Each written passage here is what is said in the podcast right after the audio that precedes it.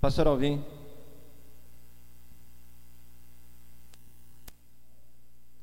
Glória a Deus. Vamos orar pela vida do pastor Alvim? Amém? Meu Deus e meu Pai, em nome de Jesus, nós somos gratos a Ti, Senhor, pela vida do Teu servo, que desde sexta-feira está aqui conosco, compartilhando conosco aquilo que o Senhor tem compartilhado com ele. Ó Deus, as bênçãos que o Senhor tem derramado sobre o ministério dele, Senhor. Ele está aqui, Senhor, para compartilhar, dividir conosco, Senhor, essas, essas bênçãos, Pai. Deus, muito obrigado, Senhor. Muito obrigado. Não digo nem dividir as bênçãos, porque as bênçãos, Senhor, são tantas, são transbordantes, Senhor, que elas se multiplicam, Deus. Deus, muito obrigado, Pai, por este momento, por esses dias, pela nossa amizade, a nossa comunhão. Ó Deus, muito obrigado. Continua honrando teu servo por todos os lugares que ele passar, Senhor.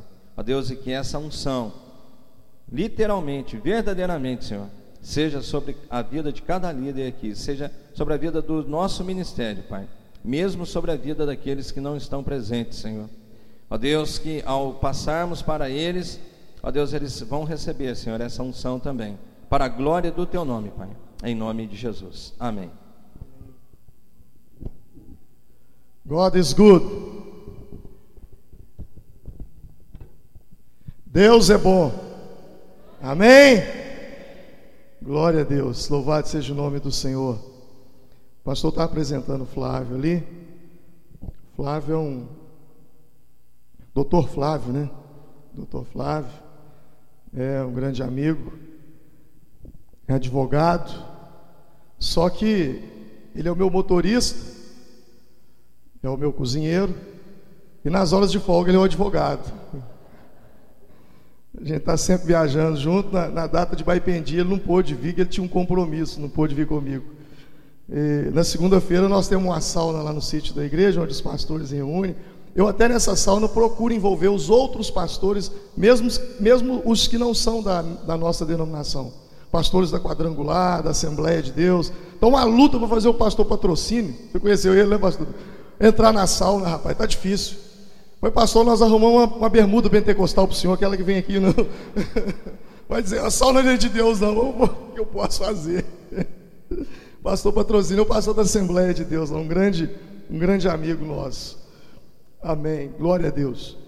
Irmãos, ah, quando o pastor Marco entrou em contato comigo para estar aqui com vocês, foi definida a data, é, eu falei, não, amém, nós estaremos aí sim. Quando foi agora, há uns 15 dias atrás, ele me mandou um e-mail para me mandar um material para ele e terminar os últimos detalhes desse seminário. Só que de quinta para sexta, sexta-feira de manhã, eu acordei com uma dor, mas uma dor muito forte nessa região aqui. Eu tinha que viajar para a cidade de Divinópolis e eu fiquei pensando, passar dor em Formiga, eu prefiro passar dor em Divinópolis, uma cidade maior, com mais recursos. E então eu fui a Divinópolis e de manhã eu procurei um médico. O médico me examinou e pediu um exame. E foi feito um ultrassom. Isso sexta-feira agora. Sexta-feira retrasada, aliás, que sexta-feira agora foi anteontem. E no ultrassom constatou um cálculo renal de 7 milímetros. O médico então falou: Olha, eu vou ter que te passar para outro médico. Isso na sexta-feira.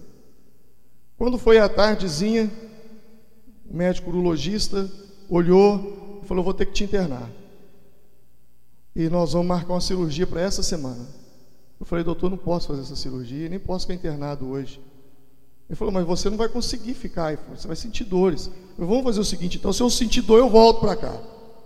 Ele falou, então tudo bem, mas segunda-feira, sem falta, você vai me procurar, você vai voltar aqui e nós vamos marcar a cirurgia, que era essa semana agora.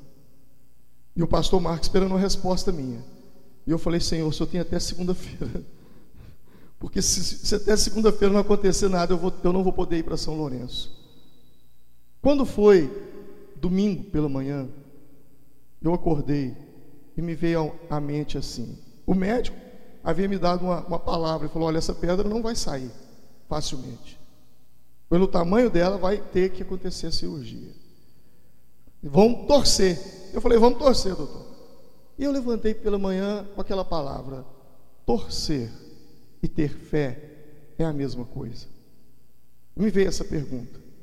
Eu mesmo comecei a me responder: bom, não é porque torcer eu torço por um time. E o time, não importa o quanto que eu torça, não depende de mim, depende deles. Agora a fé, não, a fé depende de mim. A fé é comigo. Então eu não vou torcer para essa pedra sair, eu vou ter fé para ela sair. Eu coloquei minha mão aqui assim, falei: Senhor, em nome de Jesus, eu não aceito esse cálculo renal, eu não vou passar por essa cirurgia, eu vou para São Lourenço essa semana, esse congresso não vai ser cancelado. Uma hora depois, o cálculo saiu. Tamanho de uma pedra. Glória a Deus. Louvado seja o nome do Senhor Jesus. Tremendo. Tremendo. Isso, para a minha vida, foi um sinal para o que está acontecendo aqui. Eu tenho recebido muitos convites, muitos convites, tenho ido a muitos lugares, mas de um tempo para cá, Deus me mandou filtrar os convites, e eu estou filtrando esses convites. O que, que o Senhor colocou no meu coração? O tempo está curto, está breve, eu não posso perder tempo com quem não quer. Eu não posso perder tempo com quem quer me usar para fazer um evento. O que o Senhor tem colocado no meu coração é para ir a lugares aonde Ele vai fazer grandes avivamentos. E desde a primeira vez que eu conheci os pastores, e daquele congresso de Baipendi, eu saí de Baipendi com uma convicção no meu coração: Deus vai causar uma explosão tremenda nesse ministério de vocês. O que eu tenho sentido no meu coração, eu estava num congresso de pastores agora em Belo Horizonte, foram 110 pastores que estavam presentes. Eu, eu tinha feito a minha inscrição para descansar. Eu falei, eu vou para esse congresso para me dar uma descansada. Eu estou precisando de ser ministrado. E eu falei com a minha esposa, falei, vamos, a gente descansa um pouco lá, vai ser bênção. Eu chamei os pastores, todos nós fomos, íamos, era né, o nosso projeto. Cinco dias antes, o pessoal de Belo Horizonte me liga. Pastor, o senhor está vindo para o congresso aqui que a gente está realizando? A Igreja Batista Central de Belo Horizonte, não sei se vocês conhecem, uma igreja muito grande que tem lá. Eu falei, estou, estou indo para participar. É porque nós vimos a sua inscrição aqui. Eu falei, não, eu estou indo passa um pouco, o pastor Paulo Mazzoni entra em contato comigo. Pastor, você está vindo para o congresso mesmo? Eu falei, estou, então você vai ser um dos nossos palestrantes. Eu falei, não, eu estou indo para receber, não, você vai vir ministrar. Eu perdi meu dia de, de descanso lá, porque eu fiquei focado na ministração.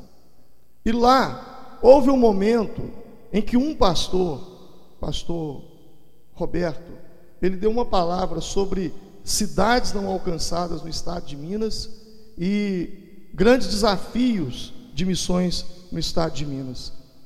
E quando eles falaram do sul de Minas,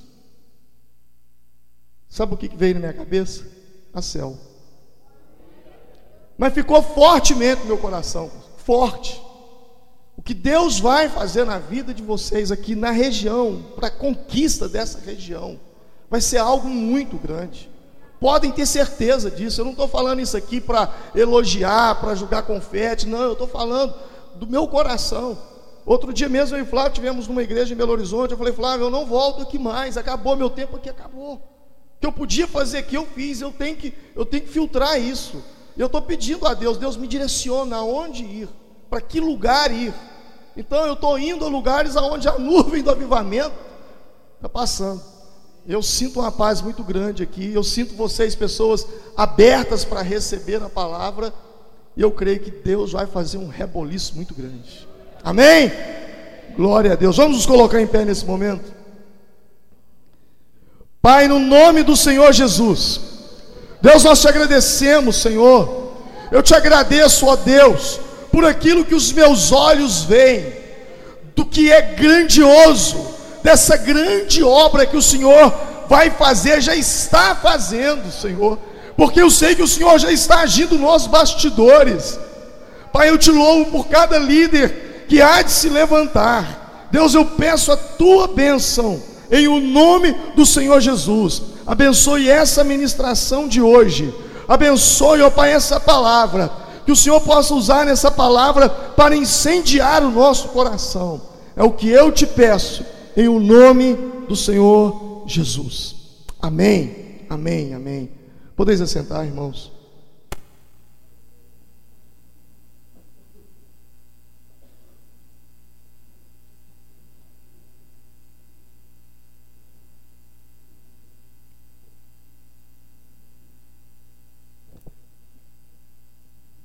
Provérbios 14.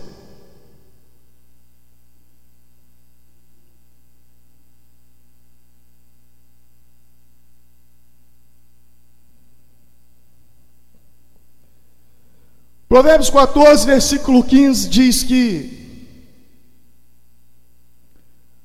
o simples dá crédito a toda palavra, mas o prudente atenta para os seus passos. Bíblia diz que o, o simples ele acredita em tudo, o prudente não. O simples ele vê um buraco e cai, o prudente ele se desvia do buraco. Deus nos chamou para sermos prudentes. Não podemos perder a simplicidade, mas não podemos deixar de sermos prudentes. Jesus usou essas duas palavras numa colocação dele: simples como pomba prudente como serpente. Então nós não podemos errar, não podemos cair em erros. E existem muitas coisas que acontecem ao nosso redor, que acontecem são coisas erradas. E nós precisamos observar essas coisas para nós não cometermos os mesmos erros. Quando você começa a ler a Bíblia, você vai ver que a Bíblia não é um livro só de vitória. Você vai ver que a Bíblia, em momento algum, esconde o pecado de Davi. A Bíblia, em momento algum, esconde os erros de Moisés, de Abraão, de Isaac. A Bíblia não esconde. Isso fica claro aqui para que nós possamos ver e aprender com os erros deles. Da mesma forma, na visão celular, existem erros que, que eu particularmente eu cometi no início. E vi outros cometerem e procurei não cometê-los. Então, hoje, nessa manhã, eu gostaria de falar de alguns equívocos, de alguns erros, que nós não podemos cometer dentro da visão. A primeira delas, um primeiro erro, é uma falta, é a falta de uma visão clara. O que eu quero dizer com isso? Uma visão clara. Quando você chega numa rodoviária, você vai fazer uma viagem. Você vai pegar um ônibus. O que, que você faz? Você entra no primeiro ônibus que estaciona? É assim que você faz? Sim ou não? Não. Você chega diante do ônibus e olha o que? O itinerário dele, para onde ele está indo. E aí então, opa, é para lá que eu quero ir. Aí você entra dentro de um ônibus. Igreja é igual ônibus, não é diferente. Não é diferente. Quando uma pessoa entrar na igreja, a primeira coisa que essa pessoa precisa saber é qual é a visão da igreja. Para onde essa igreja está indo? É para lá que eu quero ir? Então eu vou. Não, não é. De cara ele já sai e nem entra dentro do ônibus. Nós não vamos ter todo mundo conosco, mas nós precisamos ter conosco quem quer andar conosco, com a gente. Andarão dois juntos, se não estiverem de acordo. Uma das coisas que eu tenho me preocupado é em mostrar a visão para aquelas pessoas que chegam na igreja. Por isso a importância do encontro. Porque no encontro, na sexta-feira, ele tem um, um impacto no Peniel. No sábado de manhã, a libertação.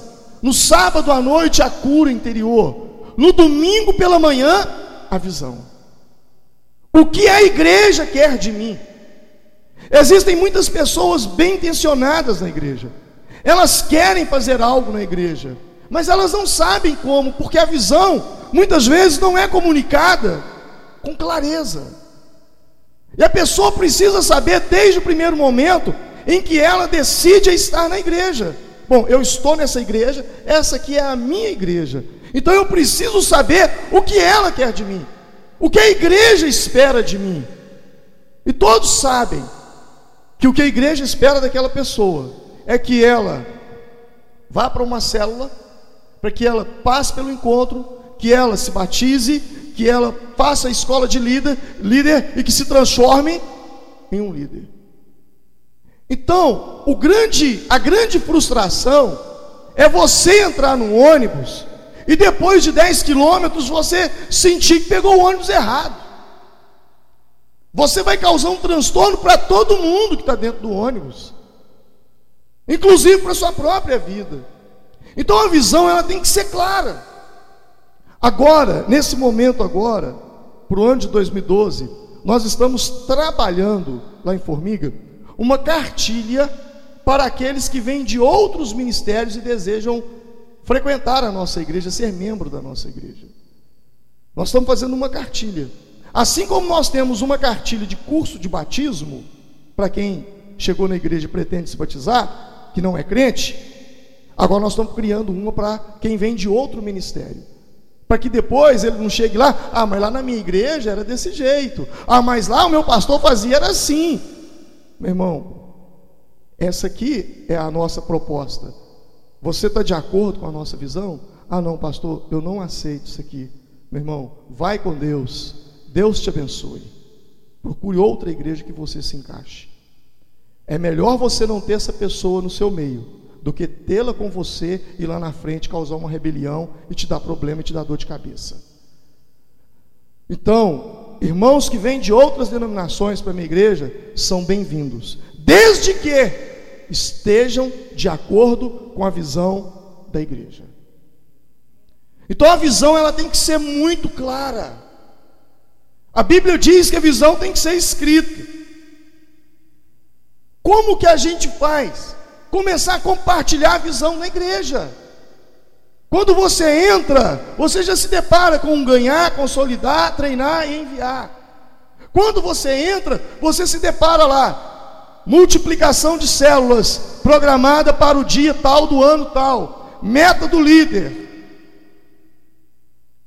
Esses valores, essas coisas têm que estar em vários lugares para que as pessoas vejam a visão, porque visão vaza. Se você ler o livro de Neemias, você vai perceber que a cada 25 dias a visão enfraquece. Visão vaza. Está entendendo o que eu estou dizendo? Visão vaza. Você tem que estar sempre falando da visão, lembrando a visão, tocando no assunto da visão. Coloque músicas, ministério de louvor, cantar músicas da, da visão, ganhar, consolidar, treinar e enviar. É importante células. É importante que a visão seja lembrada nas músicas da igreja. Nós precisamos usar de todos os meios para que a visão seja comunicada na igreja. A visão tem que ser clara. Não adianta ter a visão na cabeça. Não adianta. Mateus capítulo 10, Jesus tinha uma visão. Ele reuniu seus discípulos e ele detalhou a visão. Vão de dois em dois a dois. Não entreis em cidade de gentios.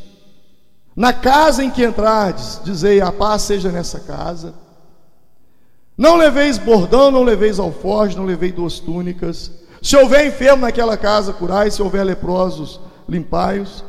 De graça recebestes, de graça dai.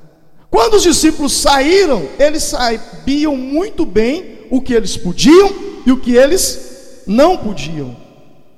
Então, muitas coisas às vezes acontecem porque não há uma clareza na comunicação. Ela não está muito limpa, a visão não está muito clara. E aí então as pessoas começam a errar. Então, uma das, um erro que nós não podemos cometer é de uma a falta de uma liderança ou de uma visão clara. use cartazes, use banners, coloque a visão dentro da igreja. Por exemplo, a visão da multiplicação, para você ter uma ideia, nos nossos estudos de célula lá em Formiga, acima de cada estudo do título, tem um lembrete: faltam tantas semanas para a multiplicação. E nós estamos fazendo uma contagem regressiva. Para que quando chegar o ano que vem, em junho, ah, mas eu não sabia. Porque eu não fico falando que junho é multiplicação de célula todo dia no culto. Eu não fico falando isso, vira até canseira. Mas lá no jornalzinho está escrito: quando eles pegam um estudo de célula, a primeira coisa que eles veem, faltam tantas semanas para multiplicação. Isso já começa a trabalhar a cabeça deles. Temos que multiplicar. O tempo está diminuindo. Um fator importante: falta de treinamento constante para os líderes de célula. Treinamento constante. Deixa eu dizer para vocês uma coisa: a escola de líderes, ela é apenas o beabá da visão.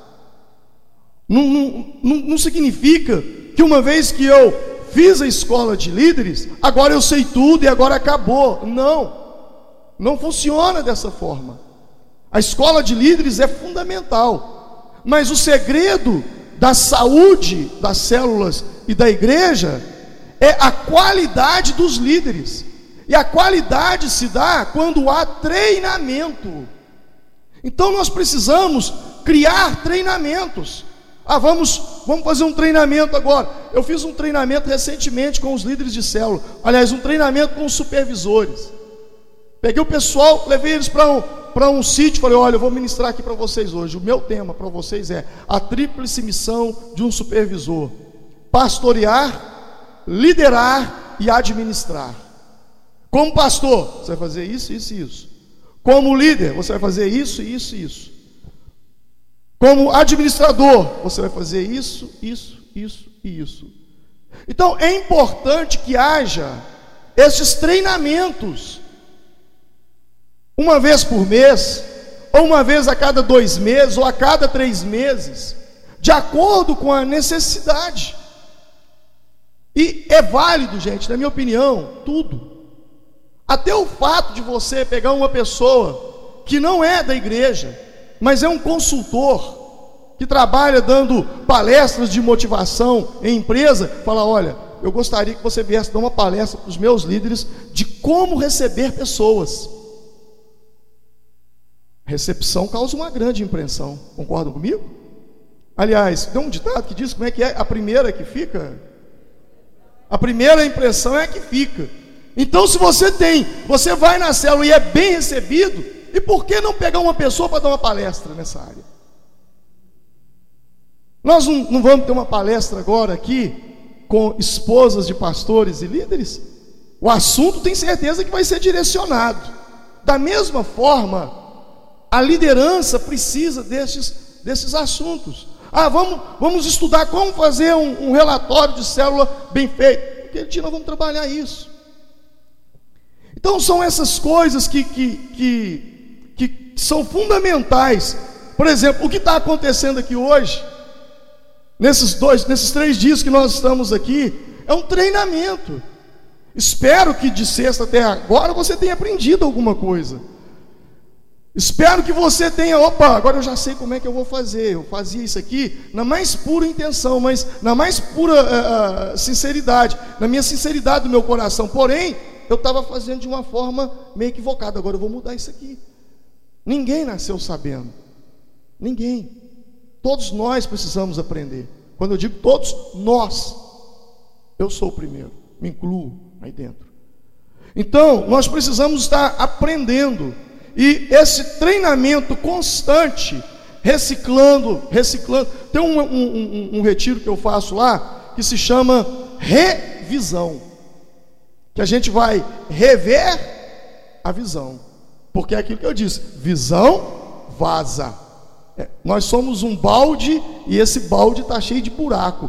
E os buracos são o dia a dia da vida, as pressões do trabalho, ah, os problemas em família, o mundo aí fora que a gente vive nele. Isso tudo fura o nosso balde e a visão vaza. Então nós precisamos de alguém que sempre esteja colocando mais combustível, né, colocando visão uh, dentro de nós. Então é muito importante que aconteça reuniões regulares da liderança. É muito importante isso. Que os líderes se reúnam. Que os líderes, que o, o pastor de área ou o pastor se reúne, se reúna com seus coordenadores, com seus supervisores, com seus líderes de célula. E eu ensinei uma coisa para os pastores da minha igreja. Reunião de pastor, como vocês percebem dentro da estrutura, que é pastor, distrito, pastor de área, coordenador, supervisor e líder. Então, o discipulado ele acontece em, em níveis. O que, que eu tenho falado para os pastores? Reunião com seus coordenadores. Não façam essa reunião na igreja.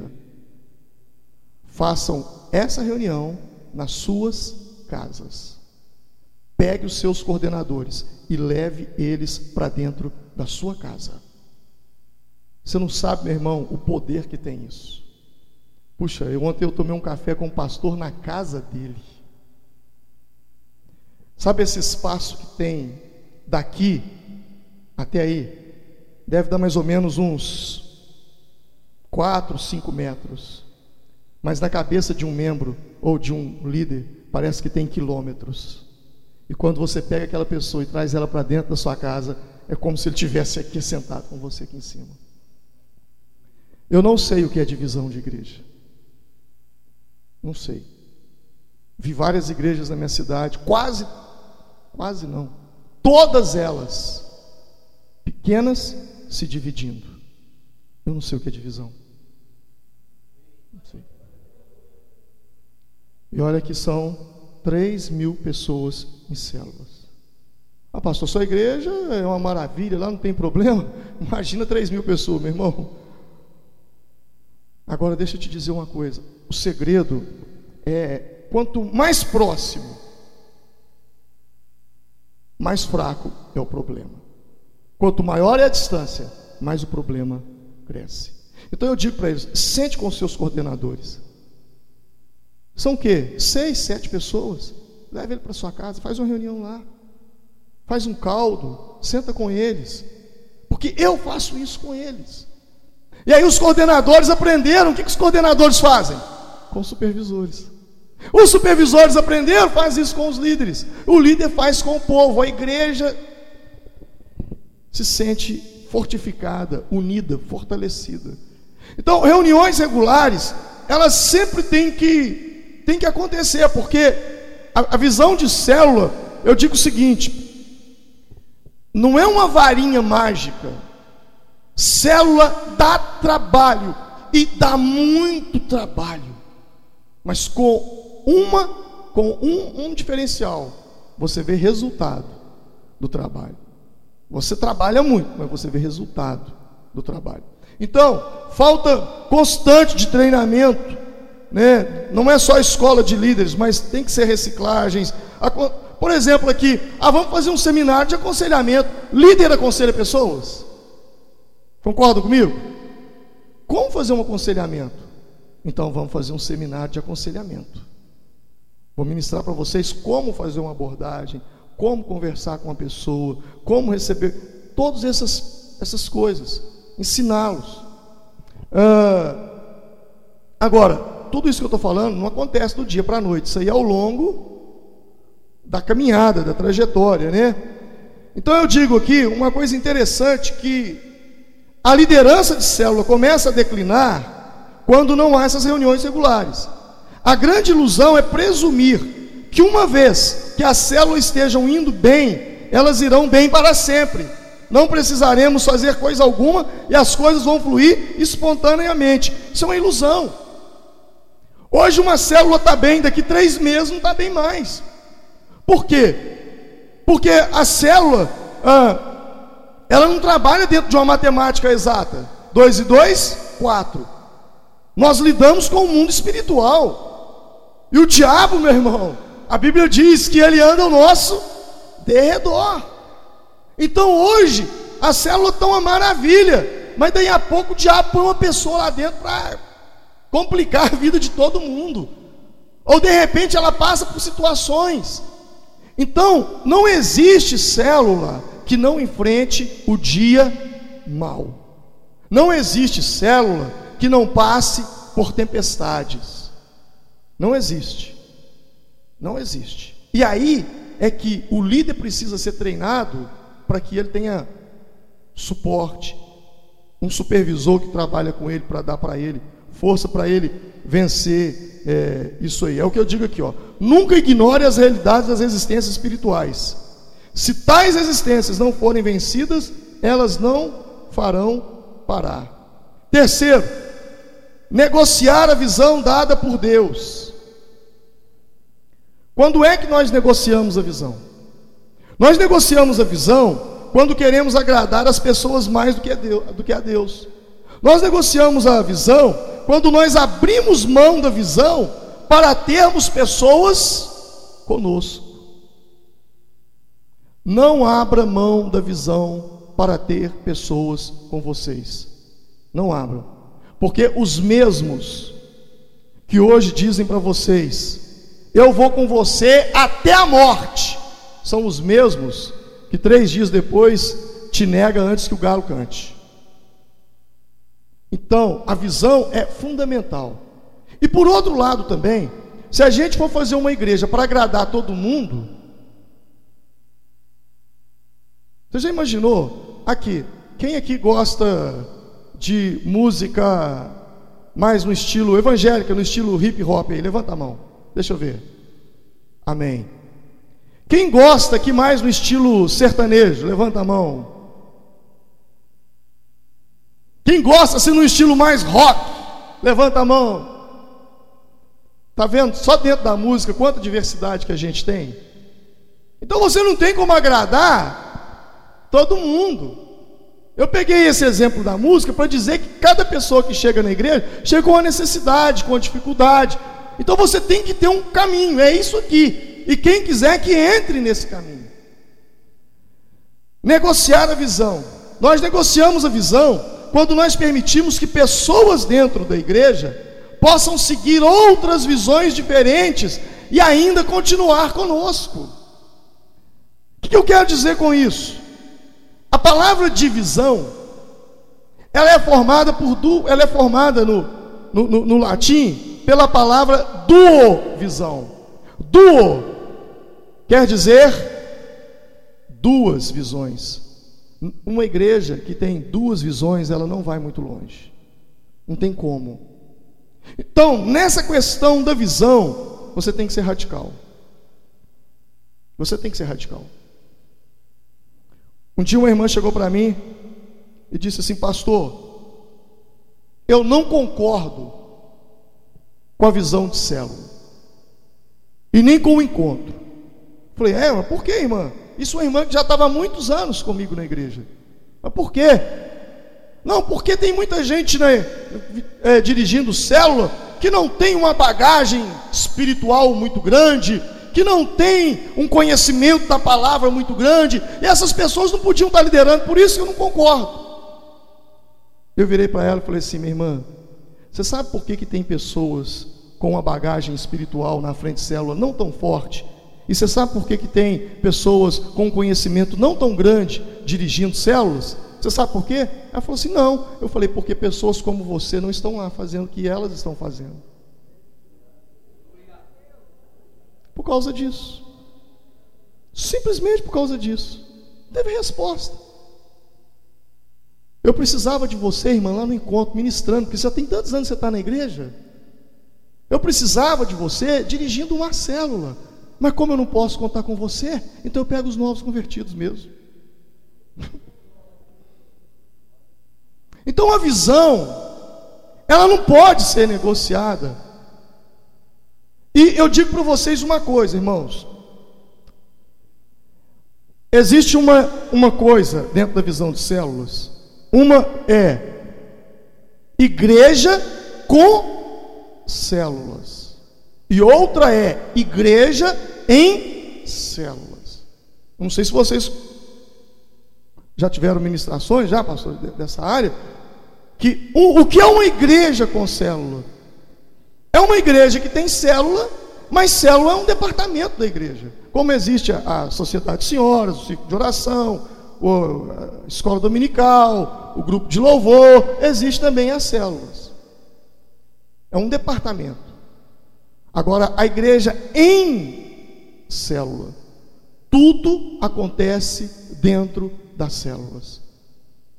Lá em Formiga, nós não temos ninguém, absolutamente ninguém, que exerça qualquer cargo na igreja que não esteja em célula.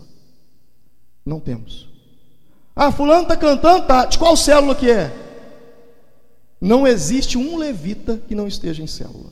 Não existe um obreiro que não esteja em célula. Ninguém faz nada na igreja se não participar de uma célula. Essa semana, um dos pastores teve uma conversa com um irmão lá na igreja, e ele estava me relatando essa conversa. Um moço bom, um menino de Deus, tem uma palavra eloquente, bom pregador, tem unção de Deus. E esses dias agora ele chegou para um dos nossos pastores e virou para ele e falou assim: Olha, pastor, no próximo encontro que tiver aí, me coloca para pregar, você não me põe para pregar. O pastor virou para ele e falou assim: Vem cá, você conhece as pessoas que trabalham no encontro? Ele falou assim: ah, Algumas eu conheço. Eu falei, Deixa eu te falar uma coisa. Fulano que faz o Peniel, supervisor de célula. Beltrano que prega sábado de manhã, as ministrações de manhã, líder de célula. O outro que faz a libertação, líder de célula. O que faz a ministração da tarde, supervisor de célula. O que faz a cura interior à noite, coordenador de célula. O que faz o outro líder de célula? E você? O que você é? Não, eu não sou líder ainda e tal. Meu irmão, como é que eu vou deixar de levar essas pessoas para levar você? O dia que você estiver dentro da visão, você pode ter certeza, você vai estar dentro do encontro como ministrador, porque você tem dons e talentos, mas mais do que dons e talentos, você precisa da visão. Se a gente não fizer isso, a gente não caminha. Vão surgindo coisas no dia a dia da visão, e daí a pouco a visão de célula se perde dentro da igreja. Então, quando a gente, quando eu digo lá que sou, nós somos muito radicais nessa área, no início isso me deu muita dor de cabeça. Mas hoje a minha igreja, ela não sabe o que é uma igreja sem célula. Outro dia aconteceu um caso muito engraçado com um diácono da igreja. Ele foi num casamento. Eu achei muito engraçado, porque ele chegou para mim e falou: Pastor, eu fui num casamento numa igreja, mas é uma igreja muito esquisita. Eu já sabia qual era a igreja, na minha opinião, ela não tem nada de esquisita. Uma igreja abençoada, o pastor muito meu amigo. Aí eu puxei a língua dele. Eu falei: Por que, que ela é esquisita? Pastor, só acredita que eles não têm célula lá? Eu olhei para ele assim, é, que mais? Não, e eu fui falar de célula com um obreiro, ele perguntou o que, que era isso. Ah, eu quase morri de rir na cara dele, não é possível, você não sabe o que é célula? Vocês estão entendendo a mentalidade do meu povo? Se você hoje chegar lá em Formiga e falar, não existe célula mais, você racha a igreja. Eles não sabem o que é viver numa igreja sem célula. Foram anos para que essa cultura, para que esses hábitos fossem impregnados. Hoje, a célula na nossa igreja, ela se transformou em um happy hour, é aquilo que a pessoa faz depois do trabalho. No mundão, o que, que esses caras fazem? Eles saem do trabalho, vão para um barzinho tomar cerveja com os amigos para refrescar a cabeça, não é isso? O nosso pessoal criou uma mentalidade que isso aí acontece na célula, porque lá é um, um momento agradável, onde eles tomam um refrigerante, tomam um suco, eles conversam. É prazeroso ir à célula. Então é fundamental né, que a gente não negocie a visão. Não negocie a visão. É fundamental que a igreja, uma vez que definiu, nós, só, nós podemos começar como igreja com célula, como eu comecei. Mas com o passar do tempo, eu fui transicionando para a igreja em célula. E os mais resistentes, eu chamei. Eu tive pastor que resistiu. Você acha que eu não tive, não? Eu tive pastor que na época resistiu à visão. hoje é um dos que mais tem célula na igreja. Eu sentei com ele, mostrei, mas parece que de todo jeito que eu fazia não entrava na cabeça dele. Parece que ele tinha sido vacinado contra a célula. Falei, meu Deus. E aí, eu deixei quieto. Aí de repente vem uma bomba, pum, explode uma bomba na igreja dele. Aí ele vem correndo, eu falo, se você tivesse em célula, vem cá para você ver o que, que teria acontecido. E fui mostrando. Fui mostrando. Ah, minha igreja está ficando para trás. Olha aqui a igreja do fulano, o que está acontecendo lá? Se você estivesse fazendo o que ele está fazendo, você não estaria. Gente, nós podemos ser cabeça dura, mas não somos burros. Contra fatos não há argumentos. Então, deixa eu ver o que está acontecendo. E entraram na visão. Né? Mas eu não abri mão, não abri com, devagar, com jeito. Nós fomos é, levando a visão. Quarto, esquecer o propósito da célula. Deixa eu falar uma coisa com vocês. Quando uma célula, quando o propósito da célula é esquecido, ela deixa de ser célula e se transforma num clube. Ela deixa de ser célula e se transforma numa panelinha. Então, qual é o propósito de uma célula? O propósito mais forte da célula é a multiplicação. Então, nós não podemos esquecer isso. Se não se transforma naqueles grupos fechados. Quando um, um, visitante chega, ele tem que ser o centro da reunião, das atenções. Numa célula panelinha, ixi, chegou mais um. Um dia um membro de uma igreja em Formiga comentou comigo assim, falou: ah, nossa igreja ela é muito boa. A gente tem um, um jantar todo domingo, a gente tem um almoço, não sei como é que é e tal. É, eu falei, amém, irmão. Agora o problema é que está chegando umas pessoas lá na igreja e o pastor já está tendo dificuldade de resolver isso. Você entendeu a mentalidade dessa pessoa? É melhor que a igreja não cresça. É a igreja clube. Nada contra almoços, nada contra jantares, eu faço. O que eu estou querendo mostrar é a mentalidade desse irmão. Ele colocou na cabeça dele que a igreja dele é um clube. E essa igreja sempre tem problemas, sempre tem divisões. Então nós não podemos esquecer o propósito da célula. E os objetivos dela é comunhão, evangelismo, edificação, serviço e multiplicação. Serviço. Há épocas que nós fazemos estratégias com a sociedade, com, com a comunidade, da seguinte forma: reunimos as células de um bairro e nós vamos fazer projetos sociais naquele bairro. Então a célula vai reformar a casa de alguma pessoa que não é da igreja, a célula vai ajudar no posto de saúde, que o posto de saúde está precário, está faltando lá um aparelhinho lá para o médico é, olhar a pressão, o enfermeiro olhar, a célula reúne e vai lá, aqui nós viemos trazer de presente para vocês. Isso impacta a sociedade. mas pintaram a praça, mas quem? àqueles crentes. Então, esses trabalhos sociais que as células promovem são fundamentais e impactam. Já imaginou você fazer missões urbanas? Nós fazemos isso lá. O pessoal chama, uns chamam de piquenique da fé. Sabe como é que é? Nós vamos para um bairro com as células. Durante o dia, tem projetos sociais com a meninada. Aí tem projetos sociais com os adultos, que é a, na missão global, como é que fala? Ação global. Levamos para lá o cabeleireiro, levamos enfermeiros. Depois, balão para as crianças, algodão doce, aquelas camas elásticas. À noite, cultão. Gente, você que participou de dia, recebeu um ticket. À noite nós vamos ter um sorteio de brinde aqui, viu? Volta à noite. Vai ser sorteado aqui o liquidificador que a loja fulana de tal deu de patrocínio para nós o evento. Aí vem os pais e as mães. Primeiro, Bíblia, louvor, adoração, Bíblia, cura divina, libertação, apelo. Fizemos um trabalho espiritual, fez o apelo, pegou a consolidação, passou para os líderes daquele bairro, agora vai o sorteio. Vocês estão entendendo? Com todo respeito, com todo respeito, eu sou da época do culto ao ar livre. Eu preguei muito em culto ao ar livre. Eu era da época que pegava a caixinha de som, subia no branquinho da praça e. Deixa eu falar uma coisa com vocês. Na minha cidade, não sei aqui, essa época passou. Isso não funciona mais. Funciona o trabalho ao ar livre com ação social junto.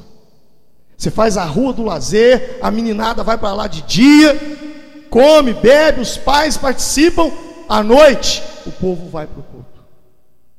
Assim funciona o ar livre. Mas aquele ar livre que a gente fazia, eu fazia, vou falar gente, eu fazia antigamente, não funciona mais. Você vai ficar sozinho, mas eu vou te chamar de louco.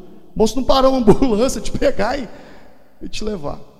Quer dizer, e o resultado disso é muito pequeno para um esforço muito grande. Então, o, o propósito da célula: evangelismo, edificação, serviço, multiplicação. Então, sem multiplicação, a célula perde completamente a sua identidade. E perde mesmo. Ela deixa de ser célula para ser panelinha. Outro dia eu virei para um pessoal lá que estavam resistentes nessa visão, virei para o pastor e falei: olha, acaba com aquela célula, porque aquilo não é célula, aquilo é uma bactéria brava. Aquilo se espalhar na igreja vai matar um monte de gente. Por quê? Porque perdeu a visão de multiplicar. Então vai dar problema. Não tem como não dar problema. Ah, Flexibilidade na visão, a gente já falou um pouco sobre isso, né? É, há muitos detalhes secundários que podem ser modificados na visão. Eu falei aqui outro dia de células homogêneas, células heterogêneas, depende como ela vai crescer. Casas fixas e casas células, células fixas, fixas e células móveis. Como que isso acontece? Eu não sei, na região de vocês aqui, lá na minha região, a grande dificuldade que eu enfrentei quando eu fui implantar célula é que as pessoas pensaram, puxa, mas eu vou ter uma célula na minha casa a vida inteira. E o dia que eu quiser sair, dia... então eu tive essa dificuldade. Então o que, que eu fiz? Eu criei células móveis. Como que é uma célula móvel? Faz a reunião de célula. Quando termina a reunião, o irmão já pergunta: gente, a semana que vem vai ser na casa de quem? Aí eu falo: oh, vai ser na minha. Não, vai na minha. Não, então fazer o seguinte: na semana que vem é na sua, na outra é na sua. Então eu tenho muitas, mas muitas células que não têm um anfitrião. Eu tenho células que têm, mas eu tenho muitas que não têm. O pessoal achou por bem que a célula fique rodando. Essas células móveis, na capital, elas não funcionam muito bem. Por quê? Porque na capital tudo é muito longe. Então as pessoas, hoje a célula é aqui na minha casa. Semana que vem é na casa do irmão que mora a 20 quilômetros daqui de casa, 10 quilômetros daqui de casa. Então não vai funcionar. Mas em cidades do interior, essa, essa questão de células móveis mas funcionam bem demais. Porque hoje é na casa do Zé e os vizinhos do Zé vão vir. E amanhã é na casa do Joaquim e os vizinhos do Joaquim vão vir vão, vão vir participar da reunião. Então, se você tem a dificuldade de achar uma casa fixa, não tenha medo de colocar células móveis. Eu estou há 10 anos com células móveis e tem funcionado muito bem. Funciona, mas muito bem. Quando achou uma casa fixa, amém. Sem problema. Benção. Mas se não achou, toca o barco. É, uma outra questão aqui. Controles doentios. O que é essa questão do controle doentio? Junto com a falta de flexibilidade, aparecem os controles doentios. É um controle de exagerar, de tentar determinar o novo convertido, qual célula ele vai, ele vai participar. Foi muito engraçado quando eu comecei as células na minha cidade. O que, que eu fiz? Peguei o um mapa da cidade, dividi o mapa por regiões, e disse assim: o povo do bairro tal vai frequentar a célula do bairro tal. O povo do bairro tal não deu duas semanas, mas deu maior confusão. E eu entendi uma coisa: que as pessoas elas vão para a igreja não é por causa da região, é por causa de relacionamentos. Os pastores que aqui estão, observem as suas ovelhas na porta de quantas igrejas que elas passam para chegar na sua. Por que elas não ficam lá na igreja, na casa, perto da casa delas? Muito mais prático. A pergunta também que eu faço é: por que você também não casou com a vizinha? Muito mais prático. Com a moça que mora na esquina. Você atravessava a cidade todinha para namorar com ela, quando não tinha que mudar de cidade. O que, que eu quero dizer com isso? Eu quero dizer que as pessoas se interagem por relacionamento. Relacionamento é a chave. Relacionamento é a chave. As pessoas se relacionam. Então, eu pude perceber que o meu mapinha não funcionou porque eu via irmão cruzar a cidade inteira para participar de uma célula que estava lá do outro lado. Por quê? Porque o grupo de relacionamento dele estava lá, os amigos dele estavam lá. É assim que funciona. Não sei se vocês trabalham com congregações no bairro. Você abre uma congregação lá no bairro para atender um determinado grupo de pessoas, você vai ter gente do bairro que vai querer insistir na sede. Relacionamento dele está na sede. Então a vida é assim. Então nós não podemos querer ter um, um, um, controle doentio em cima disso agora. Também não podemos ignorar a geografia, que pesa, principalmente aqui em Minas Gerais, que uh, as cidades têm, são muito acidentadas, o relevo muito acidentado, muito morro. Então as pessoas às vezes querem uma facilidade mais próxima de sua casa. E essas pessoas talvez não tenham tanto relacionamento dentro da igreja, e elas vão se fortificar com relacionamento na célula do pai, que é perto da casa dela. Sétimo, falta de cuidado. Passo, ah, uma outra coisa aqui dentro do sexto aqui. Proibir as pessoas de mudarem de célula. Não proíba. Não proíba. Eu sei que a gente gostaria que ficasse tudo certinho, tudo bonitinho, mas isso não acontece. Às vezes as pessoas migram de célula. Migrou de célula, está na igreja, está com Jesus, está bom demais. Deixa quieto. Às vezes lá ele não vai conseguir ser produtivo, mesmo porque até nós provocamos a migração de célula. O que, que vai acontecer?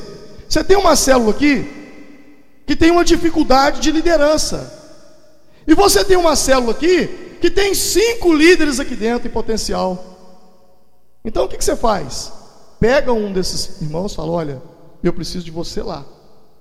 Traz ele para cá. Ele se relaciona com as pessoas aqui. E na multiplicação, não vai ter problema. Isso vai acontecer. Isso vai acontecer. Existem células que vão ter muitas pessoas com habilidade para liderança, vai ter outra que não tem. Então, essa migração pode ser feita. Agora, nunca pega uma pessoa e transfere para outra célula com a finalidade de liderá-la, sem que primeiro não haja relacionamento. Quando a gente percebe que isso vai acontecer, a gente pega uma pessoa e, e leva ela para aquela outra célula uns três, quatro meses antes, para que ela faça relacionamento ali dentro e as pessoas se interajam com aquela pessoa. Então é fundamental isso. Falta de cuidado pastoral, contato regular com os líderes. Deixa eu falar uma coisa com vocês. Nós temos um defeito muito grande, nós seres humanos, eu não digo todos, mas nós temos uma, uma questão assim: se eu não estiver aqui, a coisa não funciona. Eu já cansei de ver isso no casamento. Eu já vi, eu já cansei de ver mulher prosperar depois que o marido morreu. É, é verdade. Está lá o marido, e aí o marido fala: É, Deus me livre, bom mineiro, né? Deus me livre e guarde, eu morrer hoje, essa minha família passa fome. Tudo centralizado nele. Ele morre, meu irmão, a família explode.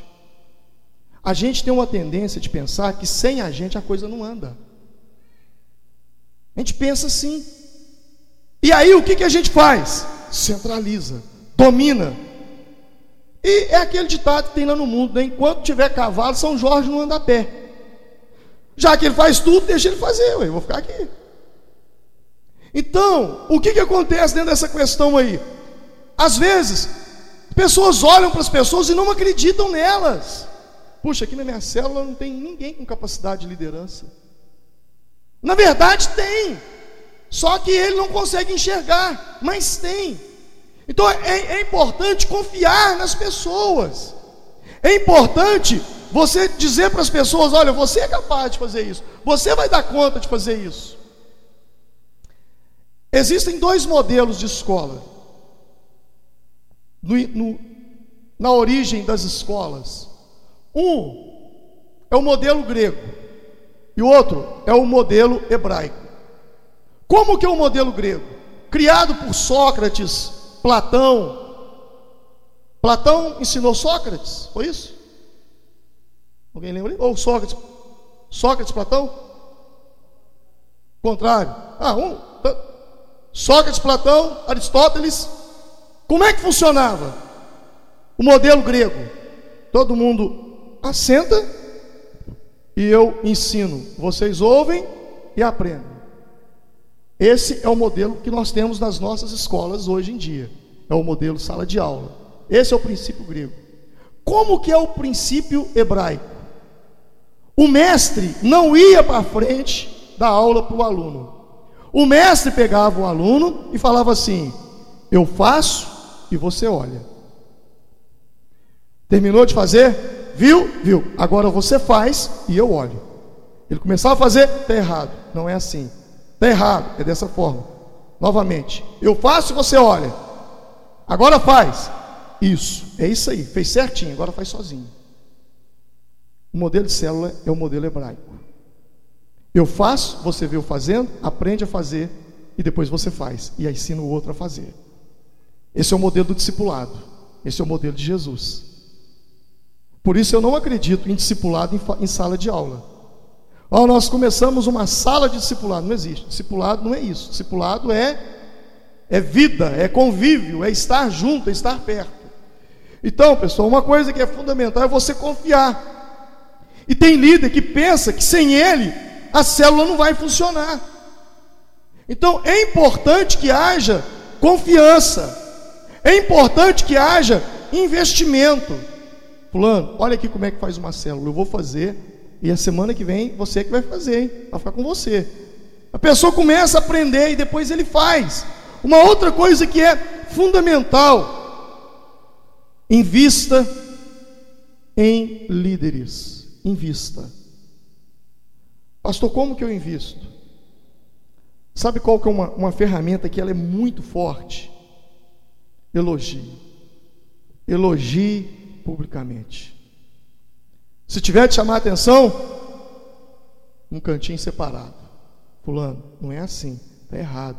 Da próxima vez você faz assim. Ah, joia. Fulano fez certo. Gente, parabéns para ele. Olha aqui. Vocês estão entendendo? Isso levanta a autoestima. Pega uma pessoa, pede ele para fazer uma célula, ele faz. Se ele errou, um cantinho, olha, da próxima vez você faz assim. Se ele não errou, publicamente, gente, olha aqui para vocês verem. Todo mundo pensa que eu aqui que sou o líder da célula, mas olha para vocês verem, na minha falta aqui, ó, nós já temos um novo líder melhor do que eu.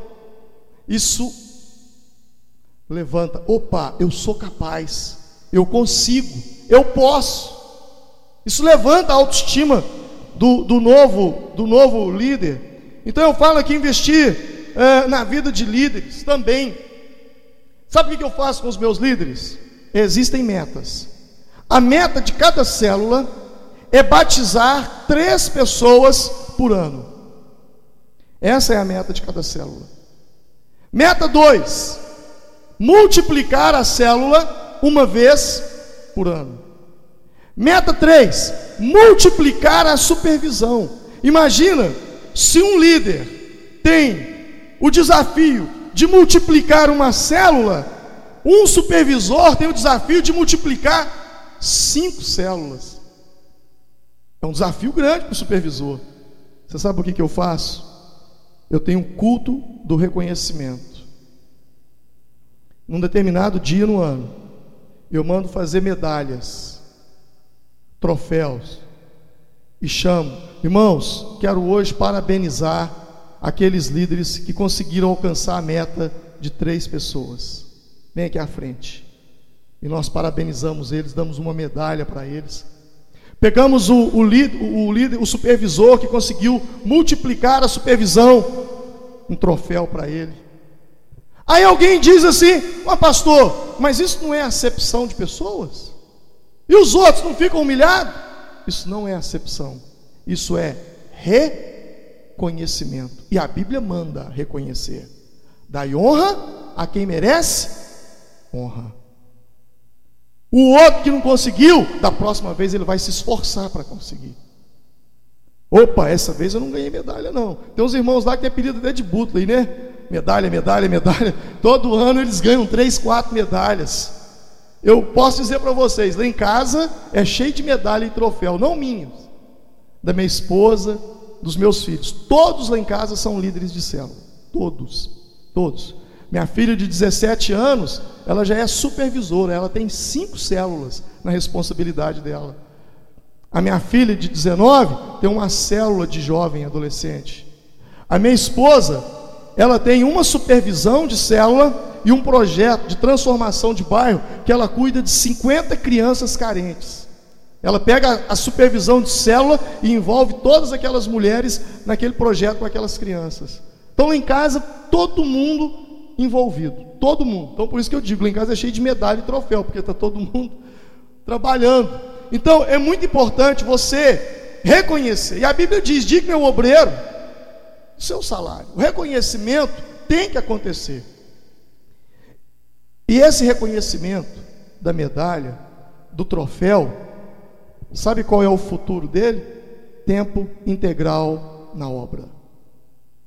Não valorizamos grandes pregadores na nossa igreja. O que, que eu quero dizer com isso? Deixa eu, deixa eu falar direitinho, que senão eu posso pecar aqui e fazer vocês torcerem a palavra. Não valorizamos grandes pregadores, o que, que eu quero dizer com isso? Tem dois irmãos aqui para ser consagrado a pastor. Qual deles? O irmão que prega muito bem e o irmão que ganha muita alma. Eu não penso duas vezes. O irmão que ganha muita alma. O irmão que prega muito bem, deixa ele dando estudo aí na igreja. Mas o que ganha muita alma, esse vai ser um grande pastor. Então, quem são os pastores da minha igreja? Nós estamos treinando dois. Eles foram líderes que cresceram, transformaram em supervisores, cresceram na supervisão, se transformaram em coordenadores, e agora a coordenação deles estão crescendo. Os caras têm 200 pessoas, 250 pessoas. Meu irmão, deixa o seu trabalho. A igreja precisa de você em tempo integral. Você não tem que provar mais nada para ninguém, é o seu trabalho. Então, lá a gente funciona dessa forma. Na medida que a pessoa vai crescendo, ele tem fruto para apresentar. E aí ele tem que ser reconhecido. É, estabelecer metas irreais, ou não estabelecer algum alvo. Deixa eu falar uma coisa com vocês aqui. Eu falo assim: precisamos muito cuidado com metas. Em alguns momentos nós estabelecemos métodos de multiplicação baseados mais em matemática e estatística do que na direção do Espírito Santo. Por favor, irmão, coloca para mim essa, essa imagem.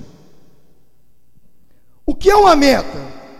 Uma meta é um objetivo definido que se almeja alcançar em um determinado prazo. Toda meta tem as seguintes características. Aqui nós temos uma meta. Meta. O que é meta para nós? Uma igreja que não trabalha com meta não vai a lugar algum.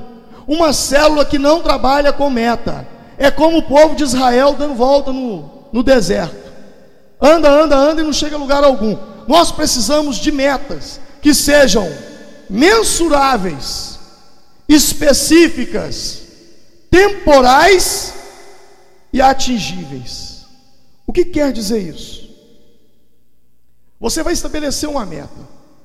Essa meta que você vai estabelecer, ela tem que ser mensurável. O que é ser mensurável? Medível. Olha, eu quero em 2012 uh, ah, batizar 100 pessoas. É a meta. Então, medimos 100 pessoas. É a meta. Tá. Como que eu vou batizar 100 pessoas? Aí ela tem que ser específica. E como que ela vai ser específica? Para me batizar 100 pessoas, eu preciso levar no mínimo 100 pessoas ao encontro. Mas para me levar 100 pessoas ao encontro, eu preciso trazer pessoas para as células. Mas para mim trazer pessoas para as células, eu preciso de eventos de colheita. Eu vou fazer um evento de colheita, as células vão pegar o nome daquelas pessoas, vão trabalhá-las, cada líder vai ter uma meta de levar X pessoas, ou um alvo de levar tantas pessoas para o encontro. E posteriormente, nós vamos conseguir alcançar o batismo de 100. Então, quando eu digo que a meta é mensurável, ela é medível. Quando eu digo que ela é específica, eu quero dizer que ela tem que ser bem detalhada. Não basta ser ganhar, consolidar, treinar e enviar. Como ganhar? Como consolidar? Como treinar? Como enviar? Então, específico, temporal. Ela tem que ter um prazo determinado. Nós temos um ano, um ano e meio, seis meses, não sei. Mas tem que ter um tempo. Tem que haver um, um tempo para ela, para que ela, para que nós alcancemos é, o cumprimento da meta. E alcançável. O que, que é uma meta alcançável? Uma coisa que esteja dentro da realidade. Eu não posso colocar metas que, que não estejam ao alcance, porque isso frustra. A meta, ela tem que ser alcançável ou atingível. Ela não pode ser nem difícil demais e também nem fácil demais. Um dia eu coloquei uma meta, os pastores ficaram malucos. Um falou: Você perdeu o juízo. Você perdeu o juízo. Eu acho que naquele dia ele estava assim meio, meio estressado. Eu falei: Nós vamos alcançar 1.400 pessoas em quatro meses. Você ficou doido, não tem como. Aí eu sentei e falei: específico. Olha aqui meu plano. É esse, esse, esse, esse e esse. Quando a gente chegou no, no, no final da reunião, o pessoal, pastor, 1.400 é pouco. Tem que aumentar um pouco mais. Porque nós somos específicos. Qual que era a meta? Bom, uma igreja de 100 membros alcançar 200 pessoas, não é difícil, não. É, aliás, não é impossível, não é? Basta cada um alcançar duas almas, 100, 100, 200. Agora, eu não posso querer colocar um alvo para 100 pessoas de alcançar 10 mil. Eu sei que, que não vai dar certo. Então nós precisamos entender que a meta ela é atingível, ela é alcançável. E em quatro meses nós alcançamos 1.400 decisões. E aí os líderes começaram a trabalhar, começaram a correr e atrás, aí nós falhamos num ponto. Qual o ponto? Estrutura. Faltou uma estrutura de, de trabalho para dar consolidação àquelas pessoas. Então, mais importante do que fazer é como fazer e por que fazer. Então, são coisas que a gente precisa é, pensar nisso. Por isso que eu digo: a grande estratégia é a multiplicação de líderes. Porque se você tem líderes, você tem pessoas que trabalham. Aí qualquer coisa que você colocar vai ser alcançável. Na visão de célula, as metas são é, essenciais. São elas que vão mobilizar as células na mesma direção, gerando intencionalidade e esforços concentrados de todos. Presta atenção nisso, gente. Festa dos Estados, lá em Formiga. Vamos fazer a festa dos Estados. Nós traçamos metas. Uma meta, meta financeira. Esse ano, a nossa meta, nós batemos a meta duas vezes. A meta da festa dos estados esse ano era alcançar 15 mil reais bruto. Sabe qual foi a entrada da festa dos estados, aquela festa que as células promovem? 30 mil reais desse evento. O que, que eu faço? Chamo os supervisores à frente. Os supervisores representam os estados. Aí eu faço a parábola dos talentos com ele. A Bíblia não diz que Deus pegou um e deu cinco talentos e falou: multiplica isso, pegou cinco, devolveu dez, pegou quatro, devolveu oito. Eu chamo eles na frente, falo assim, na frente da igreja, no culto de Santa Ceia, pego lá 24 supervisões, peço o tesoureiro para trocar lá 24 notas de 100 reais. Chamo eles na frente da igreja, falo, olha aqui, 100 para você, 100 para você, 100 para você, agora você vai multiplicar isso aí. Aqueles 100 reais é um incentivo para que a supervisão compre farinha de trigo para fazer o bolo, ou ah, vamos fazer uma peixada que compre peixe, e as pessoas então também fazem a, as doações delas. E ali então nós nos mobilizamos com um mês, dois meses de mobilização, com metas. Resultado: 30 mil reais, 10 mil pessoas e pontes criadas para os não crentes terem acesso à igreja. Então a gente tem meta. A nossa meta é essa. E eu digo para vocês, todas as vezes que você colocar metas, o pessoal vai chiar. Mas desde que ela seja atingível, não há problema nenhum nisso. É melhor ter uma meta e não conseguir alcançá-la do que não ter nada. Concorda comigo? A meta é batizar 100. Ô pastor, era 100, mas nós conseguimos batizar só 50. Opa, glória a Deus. Se não tivesse a meta, nós teríamos batizado 10.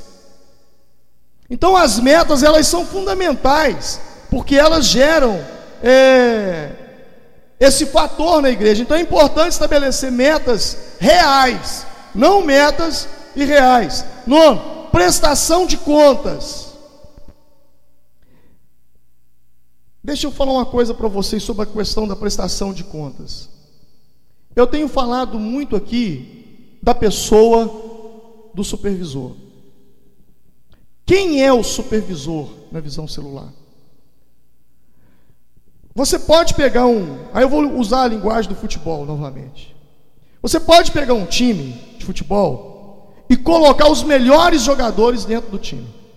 Você pega o Ronaldinho Gaúcho, você pega o Neymar, você pega o Ganso, você pega o Lucas do São Paulo, você pega o goleiro, né, pega lá o. Vai, vai pegando os jogadores, o Diego Souza, vai pegando esse pessoal.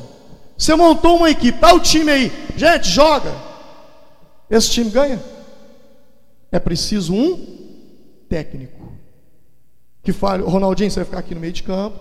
O Diego, você vai ficar lá na frente. Fulano, você vai ficar aqui na lateral. Vocês vão ficar aqui atrás. Sabe quem é o supervisor na visão celular? O técnico. Ele que escala o time. Ele é fundamental. Porque ele tem os relatórios na mão. Então o supervisor, ele é como um técnico de futebol. Por mais que a equipe seja boa, ninguém vai vencer sem um técnico. Um supervisor, ele tem a tríplice função: pastor, administrador e líder. Então, o supervisor, ele tem os relatórios na mão, ele está acompanhando o andamento, ele está vendo, olha, com as cinco células dele, ele tem uma visão assim, ó. Ele está vendo cinco líderes. Opa, aqui tem quatro líderes em potencial dentro daquela célula. Já nessa aqui, não tem ninguém. Então essa célula aqui tem 30 pessoas, mas é muito novo convertido, o pessoal não vai conseguir multiplicar. Aí o que, que o supervisor faz? Reúne com o líder, olha, eu preciso que você me cedeu o fulano e o fulano. Eu preciso enxertá-los naquela célula ali, porque lá não tem. Então o supervisor vai, pega aquela pessoa, encaminha para aquela célula. Quando acontece o tempo da multiplicação, aquela célula se multiplica. Vocês estão entendendo, gente? Fulano, sua célula não está batizando. O que está acontecendo? Deixa eu ver o relatório. Puxa, mas não tem visitante aqui. Opa, deixa eu levar isso aqui para o meu coordenador. Olha, na consolidação do templo, vocês estão mandando gente demais para aquelas células de lá e estão esquecendo essas daqui, ó. Fala com o pessoal da secretaria de célula já para organizar isso. Próximas consolidações, mande para a célula do fulano. Pessoa aceitou Jesus lá na igreja, o pessoal já manda aquelas fichas para a célula de cá. Aí a célula vai atrás daquelas pessoas e agora já tem visitantes que se tornarão em membros não batizados, que posteriormente se transformarão em membros batizados. Então, o supervisor, ele é fundamental, porque com os relatórios na mão, ele sabe, é aquilo que eu falei ontem, ele tem um placar. Ele sabe quanto que está, e aí ele vai administrar. Pastor, você fala de líder, supervisor, coordenador, pastor de área e pastor distrito. Tá, porque eu tenho 3 mil pessoas. Mas quando eu comecei, eu era o líder. Aí eu multipliquei as células, aí eu me transformei no supervisor. Aí eu multipliquei as células, eu me transformei no coordenador. Vocês estão entendendo? Então, hoje, se você tem poucas células, você, pastor, pode ser o supervisor. Três células, fique na supervisão. Eu aconselho um supervisor não ter mais que quatro, quando muito cinco células. Por quê? Essa semana eu vou na célula na casa do João, semana que vem eu vou na célula na casa do Joaquim, na outra, assim tem condição de rodar todas as células em um mês. Então é fundamental a pessoa do supervisor na, nessa questão aí. Ele é uma pessoa chave. Ah, 10. Deixar de esperar a multiplicação de célula. Existe uma lei espiritual que é chamada de lei da expectativa. Se você começar uma célula sem expectativa de que ela se multiplique, você já está matando ela no início. Então a expectativa de que aquelas células, que todas vão se multiplicar, deve existir. Quando eu digo todas, existem células que não tem como se multiplicar. Por exemplo, como é que eu vou multiplicar uma célula de criança?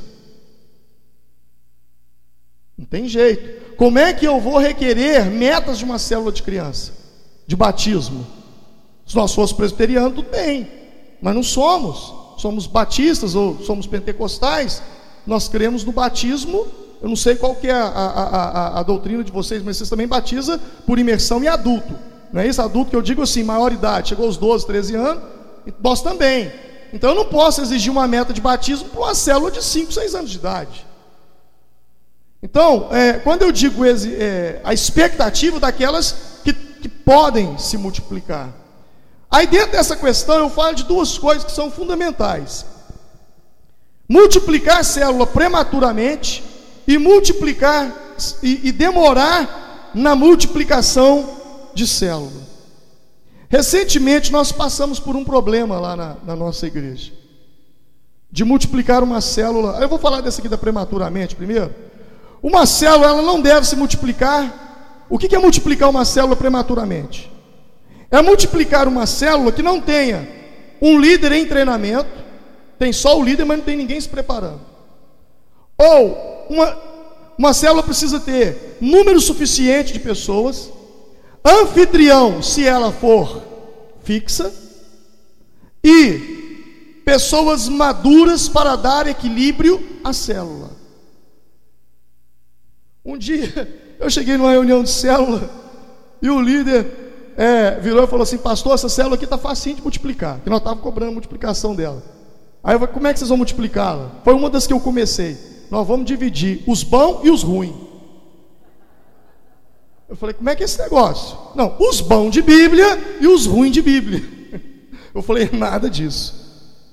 Você tem precisa de pessoas, vai multiplicar? Pegue pessoas maduras e mescle com pessoas neófitas para trazer equilíbrio. Porque se você pega uma célula de gente madura e uma célula de gente novo convertido, provavelmente os novos convertidos não vão dar conta. Então, tem que haver pessoas maduras, que seja um ou dois, para trazer, é o sal, que dá o tempero ali na multiplicação. Multiplicar uma célula sem ter alguém em treinamento e sem ter pessoas maduras, a célula provavelmente vai morrer. O que, que é multiplicar, demorar para multiplicar uma, uma célula? Deixa eu falar uma coisa com vocês. vou usar o exemplo aqui da lua. Sabe o que, eu tenho visto na célula? As fases da lua, idêntica. A célula ela tem uma fase crescente, nova, cheia e minguante. Se você não multiplicar a célula na cheia, pode ter certeza, ela vai minguar. Ela vai minguar. A célula começa crescente. Três, quatro pessoas se reúnem, e aí daí a pouco, cinco, dez, quinze, ela está nova, um povo novo chegou. Sabe o que, é a vida da célula? São pessoas novas. Visitante traz uma vida na célula que você nem imagina. Nova, agora cheia. Vamos multiplicar essa célula. A líder que segura, porque gosta de povo. E recentemente nós tivemos uma experiência assim. Uma irmã, ela chegou a ter 30 pessoas na célula. E o pessoal multiplica, multiplica, e ela segurando, segurando. Pessoas que estavam ali dentro, que tinham um coração voltado para a liderança, começaram a perceber que ali não tinham muito espaço. Sabe o que eles fizeram? Migraram para outra célula.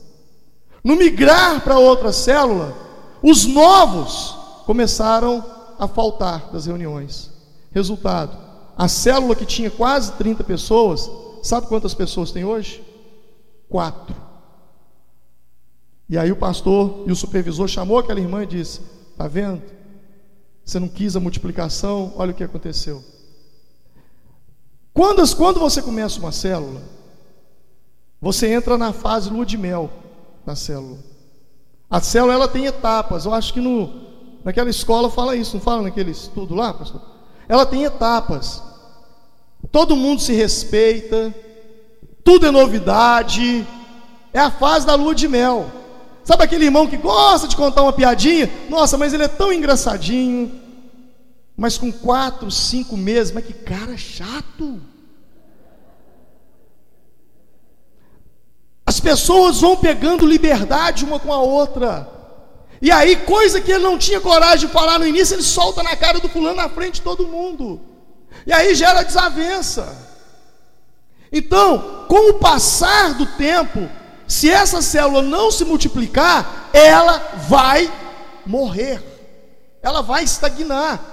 Então, o líder, o supervisor, o coordenador, ele já fica de olho: opa, aquela célula ali a gente tem que dar um jeito nela, porque senão vai dar problema. Já tem um ano e meio que estão reunindo, não conseguiram multiplicar. E vocês vão ver isso. Existe líder que, que segura. O povo, às vezes, algumas pessoas se, se entranham tanto ah, não, mas não vamos multiplicar, não, não vamos. Aliás, eles nem falam multiplicar, né? Não, nós não podemos dividir, não. Lá nós falamos o seguinte: a palavra divisão é proibido. Nós não dividimos células, nós multiplicamos células. Não dividimos, multiplicamos. Então, gente, é, é, essa questão da, da demora na célula, não demore a multiplicar uma célula. Não demore. Um dia um irmão chegou para mim e disse, pastor, minha célula é uma bênção. Eu falei, é? Lá nós já temos trinta e tantas pessoas. Eu não vi isso com bons olhos. Uma coisa é ser forte, outra coisa é ser inchado. A gente precisa saber diferenciar isso. Muita gente na célula, no início, é sinal de saúde. Mas muita gente na célula, com o passar do tempo, é sinal de doença. Tem que haver a multiplicação, senão vai dar problema. Um dia um irmão chegou para mim no início e falou: Pastor, eu estou com uma célula lá e nós já temos 40 pessoas, nós já podemos transformar ela numa congregação. Eu falei: Você ficou maluco. Você não pode transformar uma célula numa congregação. Multiplique as células transforme em supervisões e depois monte um núcleo. Aí é uma congregação de células, plural. Não uma célula que se transformou numa congregação. Se você fizer isso, você mata. Acabou. Você nunca vai conseguir pôr célula lá dentro mais. Então, multiplique as células e daquele montante de células, transforme numa congregação de células no bairro tal. Funciona muito bem. É, outra questão aqui, Questão da sobrecarga. Quando eu digo que a gente tem uma visão e a gente tem que focar nessa visão, se nós não fizermos isso, nós vamos sobrecarregar os líderes. Numa igreja onde tem muita coisa acontecendo, a tendência é você sufocar os líderes. Tem líder que ele bate escanteio, cabeceia, faz a defesa e ainda apita. Eu não, não sei se foi Larry Stott que escreveu, ou se foi Larry Crabb, eu não me lembro qual deles que escreveu, que dentro das igrejas existe uma regra que se chama a regra dos 20 por 80. O que, que é 20 por 80? 20% dos membros fazem 80% do trabalho da igreja. Isso é realidade. Observa para você ver, pastores, os professores de escola dominical seu de cinco anos atrás são os mesmos até hoje. As pessoas que limpavam, ajudavam a igreja são as mesmas até hoje. Observa que é um grupinho que faz tudo. É os 20%. Numa visão normal. Quando você tem células, você amplia esse número. Então, você tem que tomar cuidado para não sobrecarregar essas pessoas. Porque se na segunda-feira você tem reunião de obreiro, Terça-feira, culto de doutrina. Quarta-feira, célula. Quinta-feira, círculo de oração. Sexta-feira, culto de libertação. Sábado, reunião de oração no monte com os obreiros. Domingo de manhã, escola dominical. Domingo à noite, culto de celebração. Eu te pergunto, e a família dessa pessoa? Primeiro Deus, segundo a família, terceira obra. Na visão celular, nós valorizamos muito a família a família. Então, se você quer manter várias visões, você mata o povo. Daí a pouco tem líder, olha, pastor, eu não posso liderar a célula, está muito pesado para mim, eu não estou dando conta. A pessoa não tem, ela não consegue respirar. Então, meus irmãos, veja bem, você vai chegar lá na minha igreja, você vai encontrar escola de líder na segunda-feira, você vai encontrar célula na terça-feira. Você vai encontrar culto da família na quarta-feira à noite. Você vai encontrar culto de libertação de mulheres da Rede Mulheres na quinta-feira à tarde.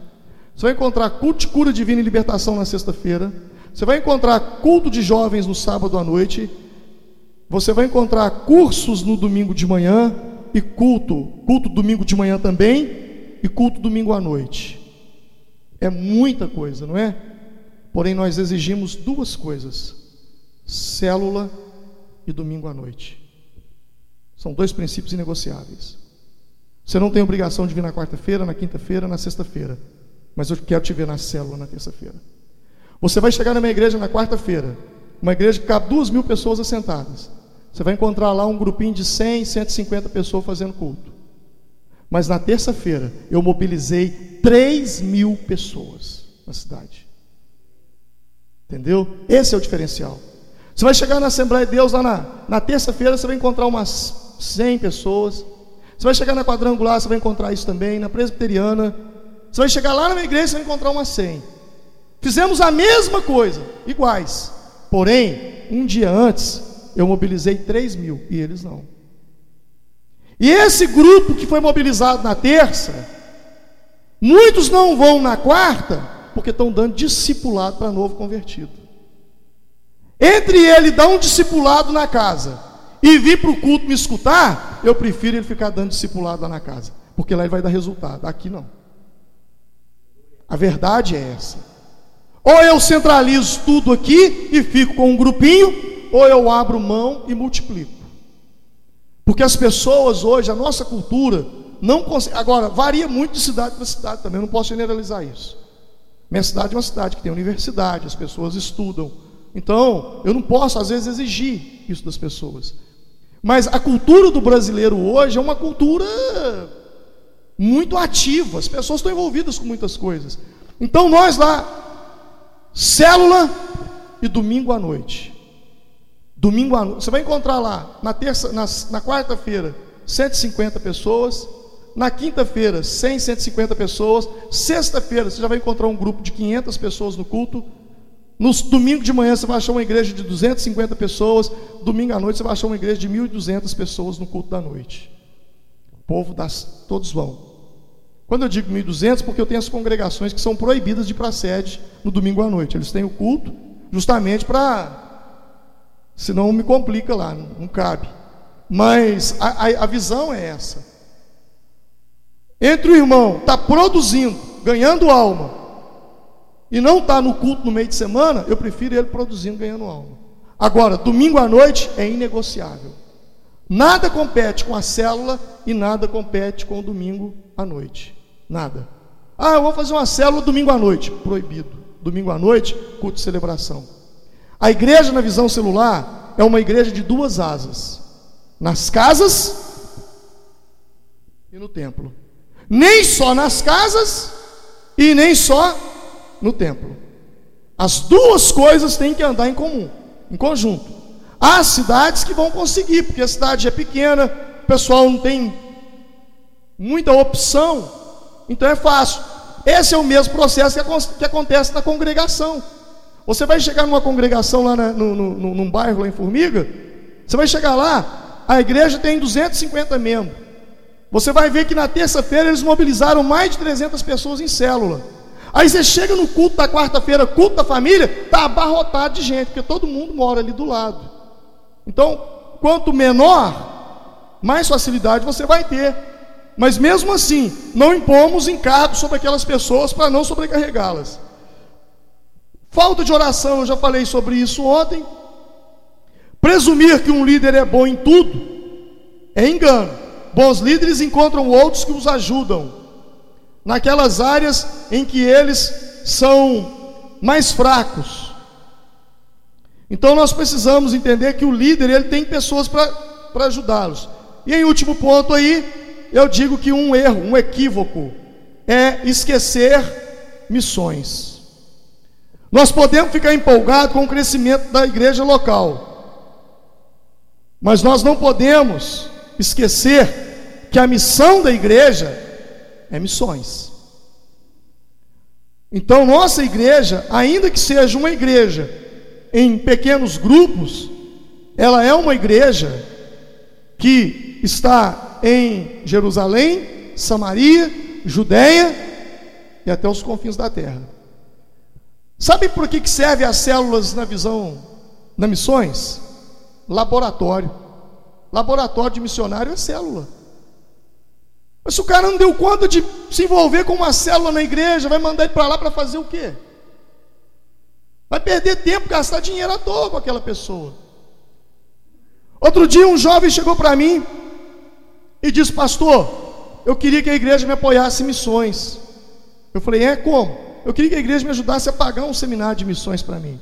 Eu falei: Joia, podemos pagar. E o que, você tem feito aqui na igreja?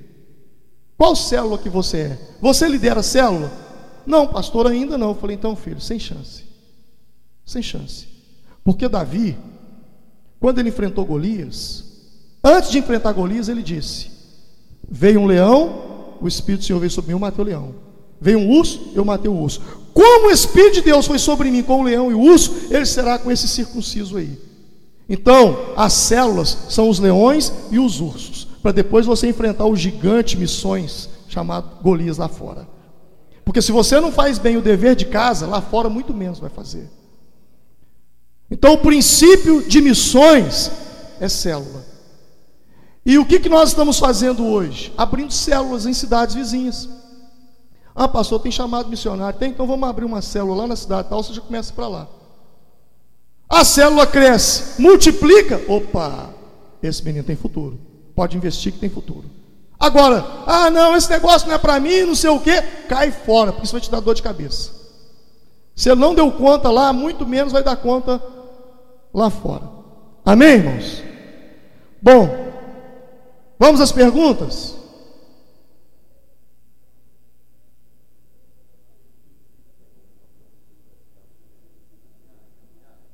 Bom que está cheio de pastor aqui, que se eu não conseguir responder, eu tenho as cartas e os universitários aqui para me ajudar. A pergunta que for muito difícil, eu vou passar para o meu motorista. Olha, cadê ele? Caiu fora. Essa história aconteceu o seguinte: o pastor ia pregar numa, num lugar, foi convidado. E o pessoal convidou o pastor para pregar, e o pastor passou mal. Aí ele virou para o motorista e falou: Olha, vamos fazer o seguinte: ninguém me conhece lá, então ninguém sabe quem sou eu. Então vamos fazer o seguinte: eu vou me passar por seu motorista e você vai ser o pastor. Eu falei, mas você ficou doido, pastor, não vai dar certo. Não, você está cansado de andar comigo, você conhece minhas mensagens de cós salteado, você vai pregar. E o motorista topou. Chegou lá como pastor. Pregou uma mensagem e tal. Quando ele terminou de pregar, e veio as perguntas. Aí fizeram uma pergunta para ele, e aí, como é que é isso? Ele falou: Olha, essa pergunta sua é tão fácil que eu não vou responder. Meu motorista ali vai responder para mim. Era o pastor.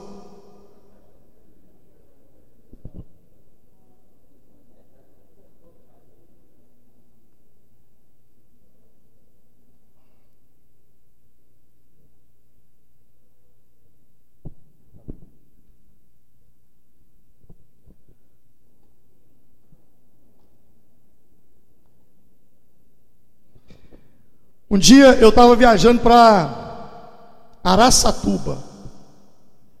Estava eu, esse delegado, que hoje está pastoreando a igreja aqui no, no, sul de Minas, em Boa Esperança, e um irmão que é empresário.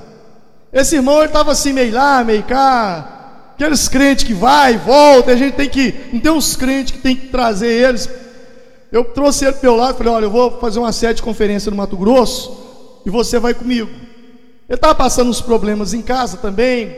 Eu achei que seria interessante tirá-lo do convívio para ele dar uma refrescada na cabeça. E nós fomos.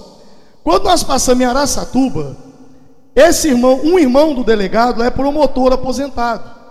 E ele montou um, um escritório de advocacia. E ele não me conhecia. O delegado falou: está indo eu e o pastor. Quando nós chegamos lá, estávamos chegando, Aí o delegado brincou, falou: Ó, quer, quer apostar quanto? Que ele vai pensar que você é fulano, o empresário, é o pastor, Alvim. Ah, o que, que é isso? Não, vamos falar que você é o pastor? Vamos. Gostou da ideia. Quando nós chegamos lá, o, o, o, o, advogado, né, irmão do delegado, veio nos atender, oh, gente, como é que tá? Abraçou o irmão dele e falou, e o pastor? Aí o irmão, opa, como é que vai? Aí nós começamos a rir. Aí ele abraçou o, empresário, ô oh, pastor, prazer em conhecê-lo, olhou para mim, uns 10 anos. Ô jovem, como é que vai? Tudo bem? Tudo bem. Fiquei no meu canto. Aí virou, falou, pastor, botou a mão no. Esse irmão chama Ney. Botou a mão no ombro dele falou, irmão, pastor, mas foi de Deus eu chegar aqui. Mas por quê? Eu estou com uma mulher ali, mas ela está literalmente endemoniada. E o senhor vai fazer, não, eu não, eu não. O senhor vai orar por ela. Gente, mas me deu uma crise de riso que eu não conseguia. Eu assentei na cadeira, eu chorava de rir. Eu não, não, eu não sou pastor, não. Pastor é esse aí, o pastor é esse aí. Hein? O? Ah, sim. É, antes de, de, ter, de responder as perguntas aqui, eu trouxe alguns DVDs, e esses DVDs têm muitos princípios dos quais eu falei aqui. Não tem todos num DVD só, mas muitos princípios nesses DVDs. Eu não sei quantas, quatro ou cinco mensagens, eu não sei, que estão a, ali. É, eu acredito, eu meu secretário não está comigo, mas eu acho que pode ser vendido a 10 reais cada DVD. Tá bom? Depois da, das ministrações, se você se interessar, vai ter algum irmão ali no fundo ali me ajudando. Com esses DVDs você pode estar tá adquirindo lá. Vamos lá? Cadê os universitários? Eu preciso de vocês. Os universitários foram embora.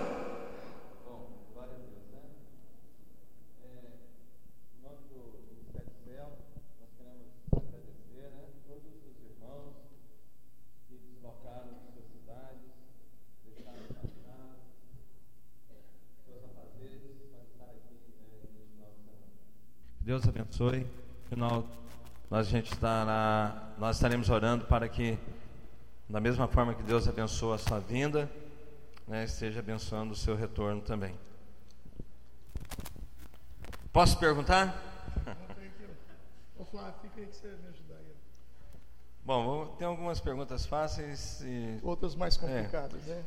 Essa aqui é, eu não sei quanto tempo nós temos ali, mas vamos assim, num, é, Pastor Alvim, qual o número específico de pessoas para que uma célula se multiplique? Bom, eu não aconselho célula com mais de 15 pessoas. O, o que acontece é o seguinte: o grande, a grande virtude da célula é o pequeno grupo. No pequeno grupo, todo mundo participa, todo mundo interage e todo mundo se sente útil. Se uma pessoa num grupo de 10 falta, fez falta. Se uma pessoa num grupo de 15, 20 falta, ninguém percebeu. E aí perdeu a essência da célula. Ela tem que ser, tem que sentir a ausência para que haja o apacentamento, o pastoreamento, o mentoreamento e o pastorear dessa pessoa. Então, células com 15 pessoas, passou de 12, sinal amarelo. 15, opa, multiplicar. No máximo 15, então, né? Como posso ajudar o meu. Essa aqui é boa. Como posso ajudar meu, é, mais o meu pastor e minha igreja no crescimento da visão celular? Opa! Essa pergunta é abençoada. Se envolver com a visão. Se envolver com a visão. Pastor, o que, você está precisando de mim? Por exemplo, é, hoje, dentro da visão celular, as coisas funcionam sem a minha pessoa. Quando nós íamos fazer encontro, eu ministrava cinco ministrações no encontro, eu quase morria. Hoje eu nem vou em encontro mais. Eu já tenho a pessoa que ministra, cura, libertação. Bom, um fator. Escola da visão. Quando começou, eu dava aula. Hoje, pessoas com habilidades de, de professores dão aula.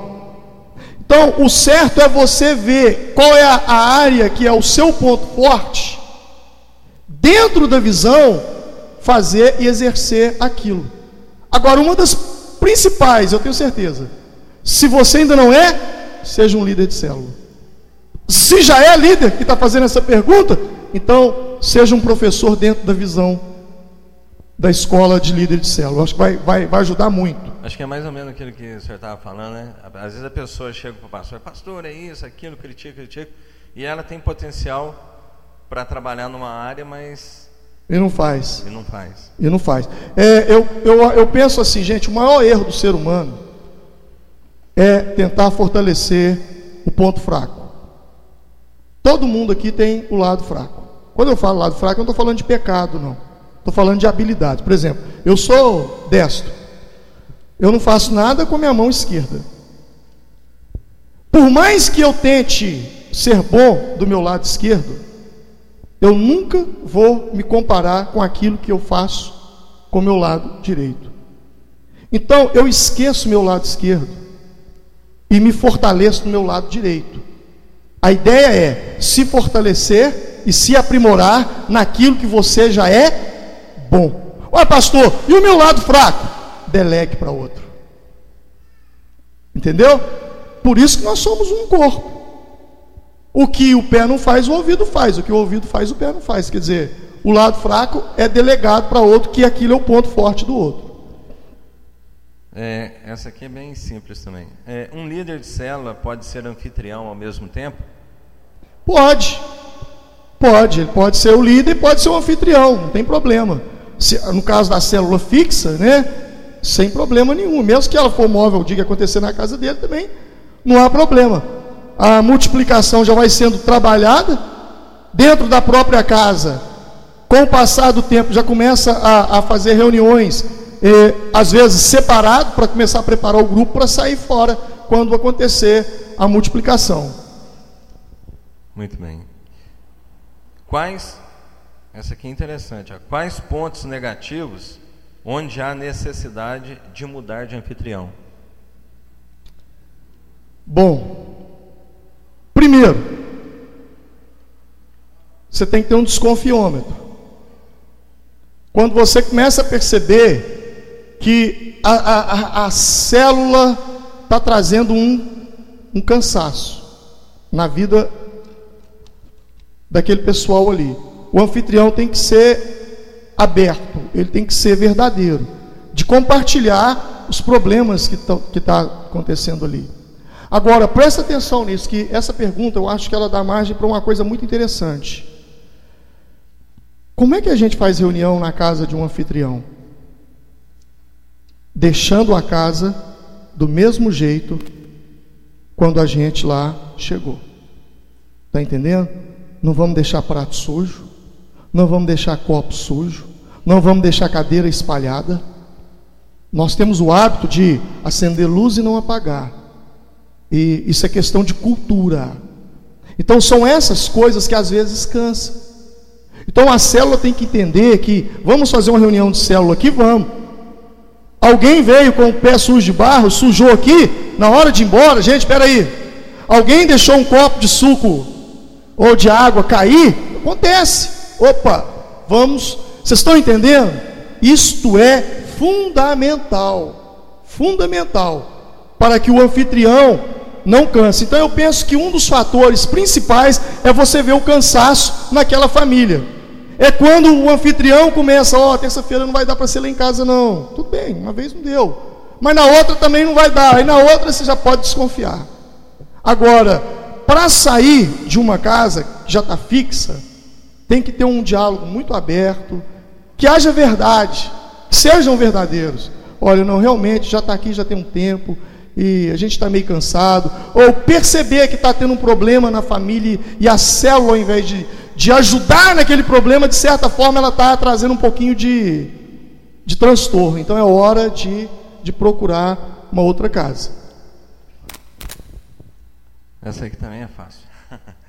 Como fazer eventos sociais com a igreja e célula quando os membros têm uma condição financeira baixa? Ah, é muito fácil fazer. Sabe, evento social, é, o, que, o que eu percebo que as pessoas mais estão carentes hoje, não, não são de coisas, são de pessoas. Abraço, ouvido. Então, como é que a gente pode fazer um evento social sem ter é, recursos financeiros? Primeiro, se você vai fazer alguma coisa que você vai dar alguma coisa material, uma coisa fundamental, a, a, em, em, uma, em, uma, em, uma, em uma estrutura pequena de evento, é que vamos promover uma cantina para a gente arrecadar fundo para fazer isso. Lá acontecia isso. Por exemplo, nós temos o projeto Transformação de Bairro. O que é o projeto Transformação de Bairro? A igreja aluga uma casa no bairro. Se não tem condições naquele bairro, a igreja faz uma parceria com o município e faz o projeto na escola.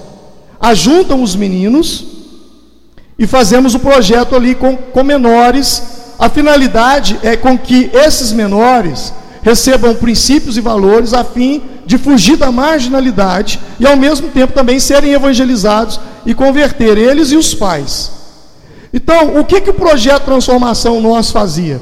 Aquelas pessoas que estavam envolvidas iam para a igreja fazer cantina. Nós delegamos a cantina para o projeto Transformação de Bairro e ajudava na manutenção. Agora, a igreja pode pensar numa coisa maior, que é o que a gente já vive lá em Formiga. A igreja montar uma ONG, uma OCIP ou uma associação sem fins lucrativos. Essa associação começa, a igreja começa a desenvolver o trabalho no bairro o trabalho ganha respeito e a prefeitura, o município e o estado tem como enviar recurso financeiro para que esse trabalho seja utilizado. Para vocês terem uma ideia, esse mês agora passado, é, nós fizemos uma coisa, foi muito de Deus e o resultado foi uma coisa violenta. Eu peguei parte do recurso da festa dos estados e reuni os pastores, falei: olha, Deus colocou uma coisa no meu coração. Nós vamos pegar 5 mil e vamos dar para uma ONG da cidade que não seja evangélica. E lá em Formiga tem uma ONG que se chama Mão Amiga. Eles cuidam de pessoas com câncer. São 500 famílias atendidas. A liderança dessa, dessa ONG são de pessoas da, da liderança da igreja católica. A filosofia e o mundo diz o seguinte: igreja de crente só pede, nós temos que mudar isso. Nós fazemos muitas coisas para a sociedade, muitos benefícios. Eu procurei essa ONG, falei: olha, eu vim aqui, sou pastor da igreja, tal, tal, tal, tal, e eu vim aqui para dar uma ajuda para vocês. A igreja tem visto o trabalho de vocês e nós queremos dar 5 mil reais para vocês de ajuda. Eles olharam um para a cara do outro, cara assim, ó, 5 mil? É, 5 mil. Resultado. Primeira capa, primeira capa do jornal. Igreja Batista Vale das Bênçãos faz doação à entidade. Foi um, um auê na cidade aquilo. Bom, tudo bem, pastor. Vocês têm recurso, tá? Mas o que eu quero dizer com isso? Quando nós demos essa oferta, o que, que a gente aprende na igreja? Aquilo que semeia, colhe. O que, que nós fizemos com isso? Semeamos. Concorda comigo? Semana seguinte, o governo recebe um telefonema do governo. Pastor, é, vocês têm um trabalho de recuperação de dependente químico na cidade? Temos. Manda o projeto de vocês para cá, que o governo vai estar estudando, vai estar beneficiando algumas entidades. Sabe o que aconteceu na semana seguinte? O governo nos mandou 70 mil reais para ser aplicado na fazendinha e no projeto Transformação de Bairro. O João Leite me liga, deputado estadual, pastor, estou com um recurso aqui para uma emenda parlamentar, como é que está a nossa fazendinha aí? Está tudo jóia. Então, manda a documentação para cá, que eu estou mandando 20 mil para vocês. Um outro amigo meu, deputado estadual, que é bispo da Universal, grande amigo nosso, mandou mais 15 mil de emenda parlamentar. Deu quanto? 70 com. Não, o João mandou foi 20, não, foi 40 mil. É 40 mil. É 70 com 40, é 110 mais 15, 125 mil reais. Veja bem, a minha ideia, na minha cabeça, talvez isso aí é um pensamento meu, não leve isso como como uma doutrina, como um, é uma coisa minha, tá? E é uma coisa minha. Então eu não quero interferir na, na liderança e no estilo da Igreja Céu. Mas eu tenho um pensamento comigo o seguinte: quem é responsável pelo trabalho da igreja são os membros da igreja. Quem é responsável pelo trabalho social é o governo. Então eu não aceito dinheiro do governo para a igreja. Eu aceito dinheiro do governo para fazer obras sociais, porque é obrigação dele fazer isso. Agora, a igreja gerenciar isso é uma bênção, porque não tem ninguém melhor que conhece a necessidade do povo do que a igreja. Nós estamos aonde estão os problemas sociais. Então a igreja cria uma ONG, o governo tem o município tem como ajudar, como ele ajuda, a, a, não tem um centro espírita, não, não, não tem uma ONG, esse pessoal tem, então o que, que a gente faz? Uma vez que nós estamos fazendo esses trabalhos, é votada uma verba, vem para o trabalho social e a igreja faz o trabalho social com o dinheiro do governo, que é obrigação dele de fazer, porque isso não é obrigação da igreja, é obrigação do governo, mas a igreja gerencia isso. Entendeu? Então agora, o que, que eu tenho? Eu tenho 70 mil reais 70 não, 125 mil reais para me gastar em 2012 com trabalhos sociais. Sem sair um centavo do caixa da igreja. Entendeu? Então, se organizar uma OCIP ou uma ONG né, é, é, é, é fundamental. Ou a própria, as próprias células se envolverem no trabalho do bairro, daí a pouco vocês pegam a liderança do, da comunidade ali do bairro ali e organiza isso também. Amém. É, em relação à ONG e OCIP, qualquer pastor do nosso ministério quiser tomar a iniciativa de criar uma ONG ou uma OCIP, né, nós temos um, um, grande amigo que é assessor do, do deputado Lincoln Portela, que é o Elvis, nosso grande amigo, amigo do pastor Elvis, do, do pastor Alvim também. Né, ele é conhecido nosso, já teve aqui, e, ele está disponível para dar toda a assessoria, toda a ajuda para a criação é, dessa ONG, tá bom? Ontem mesmo, ontem, né? É, não, não, sexta-feira, né? Falou com a gente. A gente ainda estava falando com ele pelo telefone, que ele ligou para o pastor Alvim, eu conversei um pouco com ele. A outra pergunta é, pastor Alvim, é, a pessoa que está dentro da visão de célula, já passou pelo encontro, reencontro, toda a, o trilho ali, né? E tem vontade e o chamado de liderança. Se a igreja demora ou não reconhece ele como líder, ele pode desanimar da visão? Olha, é, a partir do momento que, que, que, se cria a escola de líder, né, a partir do momento que se cria a escola de líder, ele, e ele entra, ele já tem que ter em, em mente que ele já é um líder em treinamento. Então ele já está dentro. A multiplicação é uma consequência. Porque nós temos que entender, no caso da igreja, quando ela é pequena, a demanda de multiplicação é pequena, isso vai acontecer com a demanda grande de vocês, aí a pouco vocês vão ter que fornecer muitos líderes. Mas quando a demanda é pequena, é um número limitado, a, a pessoa tem que entender o seguinte: aí eu recorro ao futebol de novo. Não é só quem está em campo jogando que é principal jogador. Aquele que está no banco assentado também é um principal jogador. E num determinado momento vai precisar daquela peça entrar. Até no, no campeonato brasileiro aí, os clubes que ganham não são os que, os, os que têm os melhores jogadores em campo. São os que têm grandes jogadores no banco de reserva, que são as peças de reposição. Então você tem que entender o seguinte: você já passou por tudo. E você está na escola de treinamento, você já está em um líder em treinamento. Agora existe uma situação aí que pode acontecer. Eu não falei nas minhas ministrações aqui, mas isso me fez lembrar disso. É, lá nós temos três módulos de treinamento, de três meses cada um. Mas aconteceu da urgência de uma multiplicação de célula. E a pessoa não terminou a escola de líder ainda. Opa, vem cá, assume a célula e continue fazendo a escola de líderes. Porque como é que você vai fazer? Senão aí acontece da pessoa desanimar. Puxa, eu estou aqui, eu posso, eu tenho condições, mas não tenho oportunidade. Entendeu? Mas no momento que você está dentro da escola, você já é um líder em treinamento. Aqui. É, como seria a célula fiel? É, o que, que é célula fiel? Eu não, eu não conheço. Eu não tenho célula fiel. Como é que funciona ela? É o café da. É, então, é, aqui é o seguinte: a célula fiel. Como é que funciona? A célula fiel, no caso, vamos, vou falar aqui de São Lourenço, né? Eu sou responsável por, pelo, pela, por todas as células. Sim. Então a gente pega os estudos daquele mês, e a gente reúne com os líderes de célula e ministra para eles. Entendi. Pa, para eles ministrarem em suas células.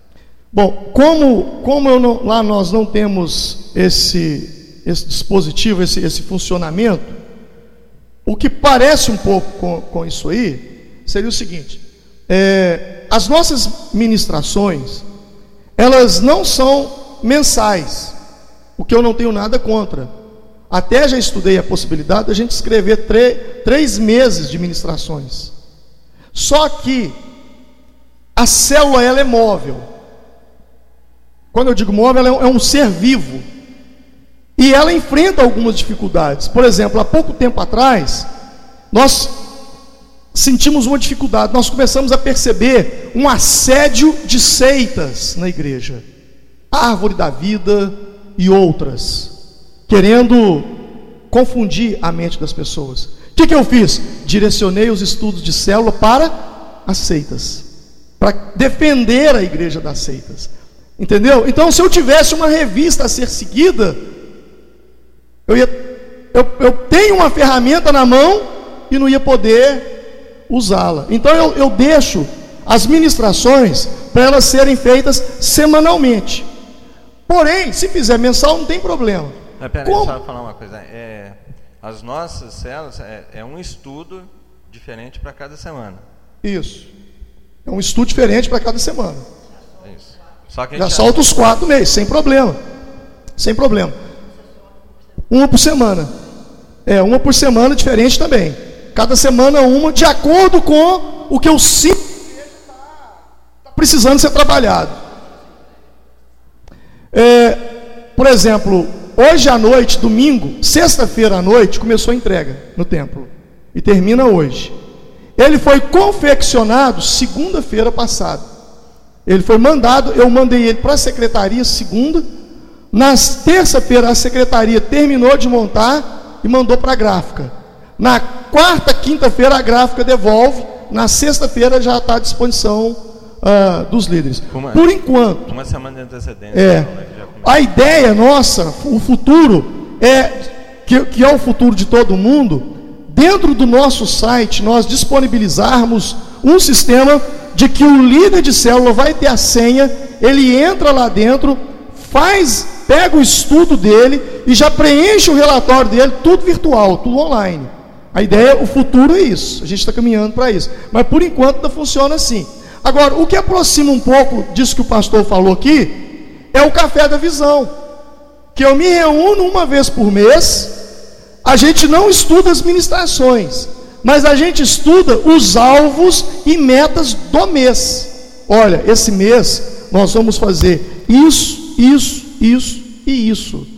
E aí, cada um tem a meta, sim, nós vamos trabalhar isso, vai acontecer dessa forma, e aí é um treinamento para o pessoal. No nosso caso, não tem muita necessidade de fazer esse treinamento da administração, porque na verdade o líder, o líder ele não ministra, ele divide com todo mundo lá, é, facilita lá para todo, olha, fulano, você vai fazer um, o, dois, o tópico 2, você o tópico 3, você o tópico 4, eu fico com a conclusão. Aí ele. E desafoga né? também. Tranquilo, o, o, tira um peso de cima do líder. E outra coisa, vocês trabalhando com o estudo mensal, isso aí se torna até mais fácil. Porque ele tem como fazer um planejamento mensal. Ninguém vai ser pego com a lição daquela semana. Né, o, o, membro da célula, ele já sabe, opa, o tópico 1 aqui dessa lição é minha, eu tenho até o dia tal para estar tá estudando ela.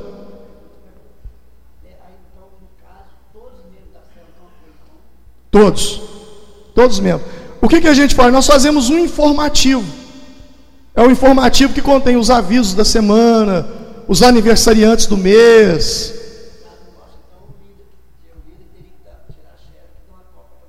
Isso. Isso. E aí é muito importante, eu não sei como é que vocês fazem, que é o roteiro do líder. É um roteiro à parte, como, por exemplo, uh, um estudo sobre Zaqueu, né?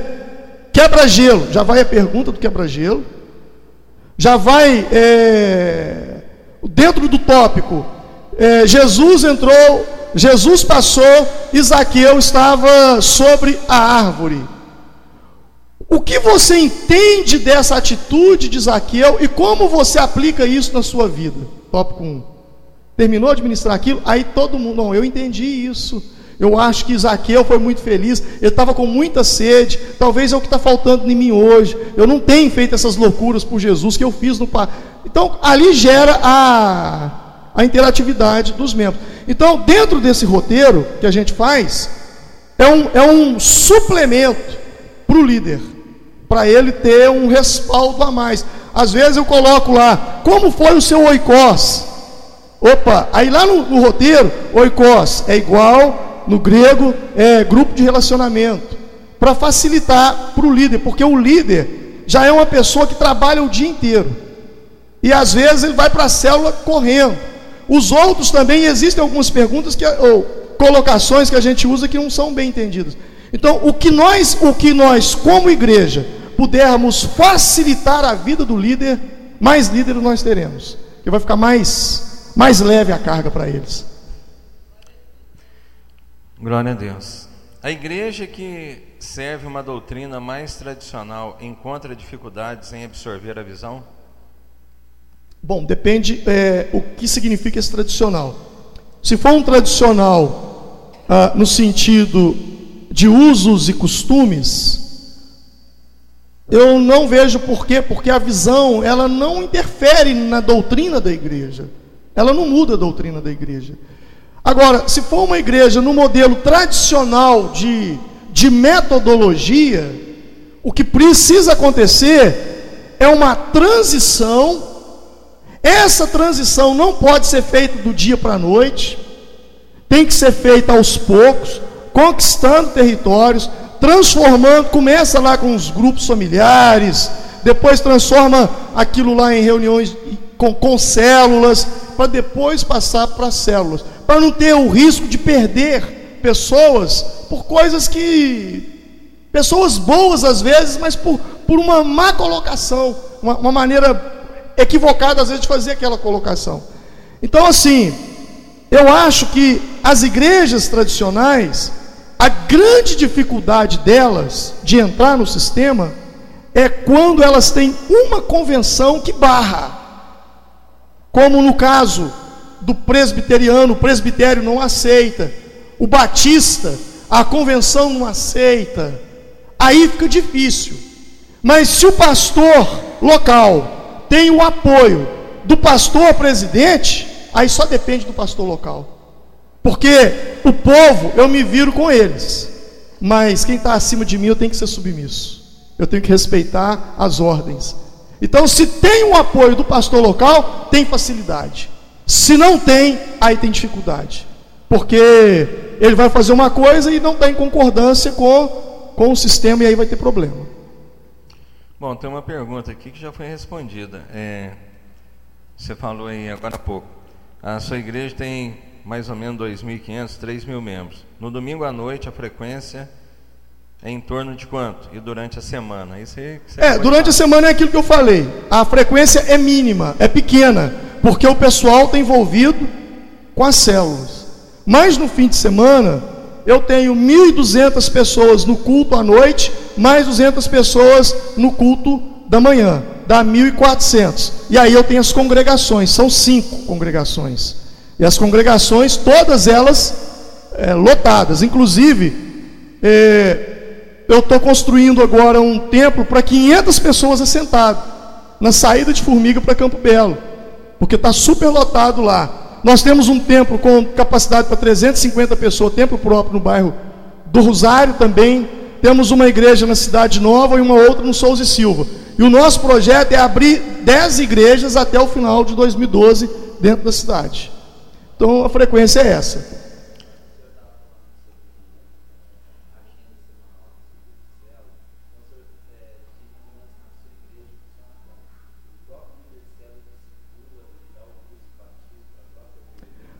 Ah, tá. Não, o discipulado, o discipulado acontece dentro da célula e não necessariamente com o líder.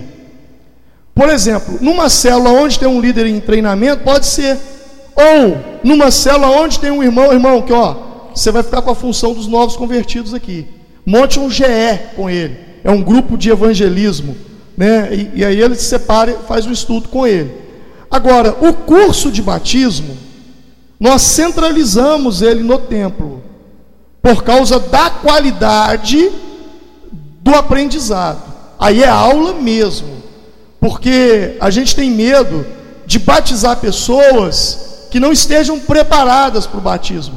Aquele irmão lá da célula, a gente não viu como é que aquele negócio foi feito, entendeu? Não sabe como é que aquilo foi feito, é, embora que é um irmão, uma benção e tal, mas eu penso que essa tarefa é de presbítero, é de pastor, pastor preparar, dar o curso, porque ali vai surgir assuntos como divórcio, é, ah, mas eu me divorciei, como é que fica a minha situação? Ah, eu tive, então assim, uns problemas mais delicados que já tem um, um, um grupinho treinado para dar aquele estudo. Então eu acho que o estudo de batismo acho que deveria ser centralizado. Ah, por causa Amém. disso. Irmãos, é, perguntas, por favor, né? Vamos, vamos aproveitar a pergunta aqui do presidente Nene. Se você quiser direcionar a pergunta, escreve e manda para cá, tá bom? É, pastor Alvin, é, a lição de célula que, que você usa na sua igreja, que o senhor usa lá em Formiga, é, é a mesma para todas as células lá em Formiga? É, é não para todas. Veja bem, nós temos estudos para adultos e nós temos estudo para crianças e nós temos estudo para adolescentes. Os jovens e os adultos ficam com o mesmo estudo. Os adolescentes e as crianças são estudos diferenciados na linguagem deles, entendeu? Então a gente faz os estudos, é, eu particularmente me ocupo em fazer o de adulto. Embora eu tenha vários pastores, mas eu gosto de fazer o estudo, eu não abri mão disso. Aí eu já tenho a pastora Edinaura, que cuida do departamento infantil. Aí ela já direciona esses estudos para as crianças e para os adolescentes. É, e nas demais cidades, esse informativo que você solta lá na igreja, são os mesmos estudos para as demais cidades ou cada cidade é sua? Não, cada cidade tem a sua, o seu, o seu próprio estudo. Por exemplo, lá em Campo Belo, o estudo da célula é a pregação do pastor no domingo. O sermão do domingo é o, o estudo da semana. Ele faz um, um, um, uma, uma dinâmica em torno da mensagem dele e ela vai para a célula, já com uma dinâmica. Então, cada cidade. Agora, eu já tenho cidades que já pegam o estudo de formiga. Entendeu? A gente disponibiliza ele no site da igreja, e aí os pastores entram e, opa, esse estudo aqui vai dar certinho com o que eu estou precisando aqui essa semana. Mas não existe, assim, necessariamente um, uma ordem que tem que ser aquilo, não. Ok. É, na sua igreja lá, é, os encontros, você tem é, é de três, três meses, quatro, quatro meses? Como é? Tem uma, uma ordem? É, isso aí é muito é, é muito flexível essa questão da data do encontro. Por exemplo, nós fizemos uma programação a princípio de encontros a cada seis meses. Com o crescimento da igreja, a cada quatro meses. Agora passamos para três meses. E agora já estamos entrando a cada dois meses. A ideia é que seja um encontro por semana. A nossa, nossa oração é essa: ter um sítio e uma equipe para ficar só no final de semana fazendo encontro. Por exemplo, a videira em Goiânia já vive isso, que já está lá com seus 25, 30 mil membros. Então, na medida que vai tendo o crescimento, vai acontecendo isso. É, hoje, por exemplo, nós estamos tendo encontro a cada dois meses, e dentro dos dois meses não é um final de semana, são dois finais de semana: um de mulher e outro de homens. Entendeu? Então tem essa flexibilidade com respeito à data. Os jovens você inclui com os adultos, com mulher, as mulheres, ou faz separado? Como é que é? Quando tem jovens para participar? Ah, sim. Separado? Não, vai, depende do número. Por exemplo, o nosso sítio, ele tem estrutura para receber 60 pessoas alojadas em beliche. É o que nós temos. Embora já tenha o segundo andar, está quase pronto, mas nós temos 60 beliches. Então, o que, que é a ideia? Se a gente tem 50 mulheres, é um encontro só de mulher. Se nós temos 50, 60 homens, só homens. Mas se nós temos 20 mulheres e 15 homens, a gente faz misto. Então, mas eu digo assim, quando há jovens, você faz um encontro específico para jovens? No início eu fazia. Porque os jovens, dentro da minha realidade hoje, eles não chegam em grupos de encontro mais. O que, eu quero dizer com isso? Quando eu comecei a passar a igreja pelo encontro, eu passei os homens, as mulheres e os jovens, separados. Como hoje eu só passo novo convertido, então aí eu não tenho, eu tenho às vezes quatro, cinco jovens dentro daquele grupo ali de homens. E qual a idade assim que você... Assim, acima de 18 anos. Só acima de 18, acima de 18 anos. Abaixo. Porque nós temos o um encontro de adolescente. Aí já faz a, na linguagem deles, e nós temos o um encontro de criança, que é o tremendinho, na linguagem deles também. Amém. A, a lição que o supervisor usa para com os líderes é diferente? A lição que o supervisor usa para com os líderes, ela é diferente? É diferenciada? É, do que vai para a célula, né? Não... Seria essa a pergunta.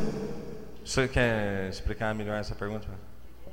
É sobre a lição do supervisor que usa, que o supervisor usa. Com os líderes de célula.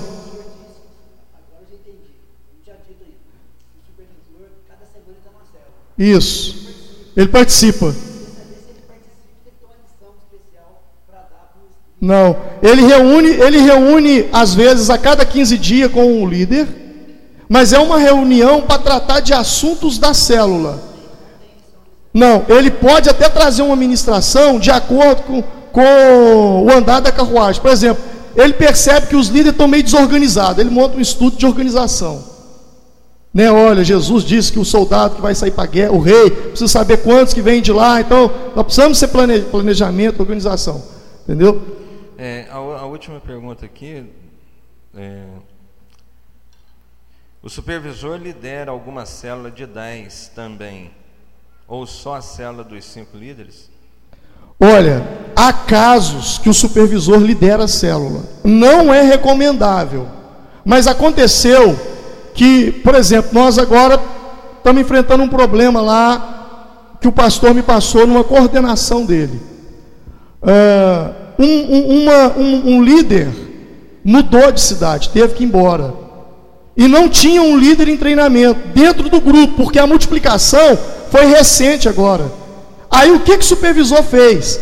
Ele teve que assumir a célula provisoriamente.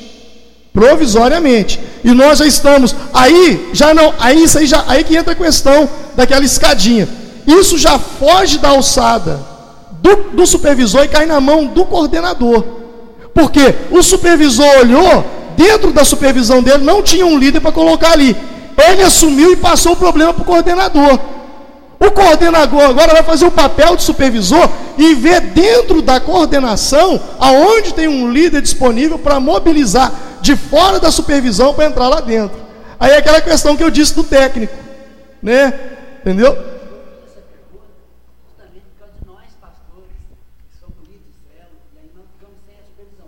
É, mas o ideal seria que o, o pastor assumisse a supervisão, né, para justamente para ele ter condição de passando.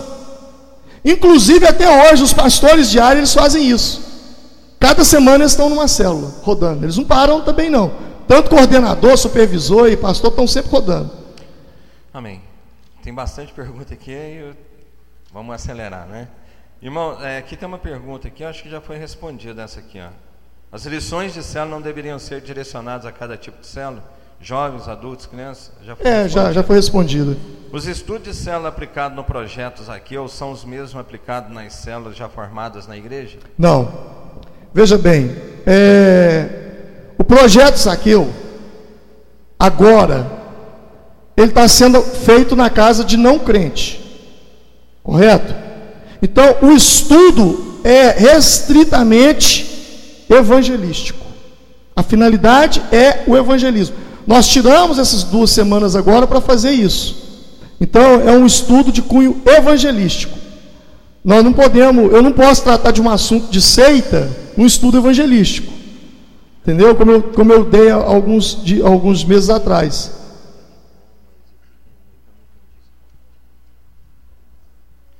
É, isso aqui acho que vai. O que posso fazer com uma pessoa que só fala coisas que atrapalham a célula. Hum. E por causa dessa pessoa, as outras pessoas no bairro não vão na célula por causa dela.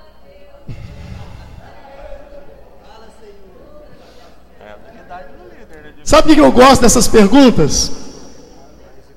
Sabe por que eu gosto dessas perguntas assim? Como essa aí? Porque depois que a igreja entrou na visão celular, o povo sabe o que é vida de pastor. Pastor, eu estou com uma célula lá, com uma pessoa. É uma pessoa, pastor. O senhor está com a igreja toda, eu não sei como é que o senhor aguenta.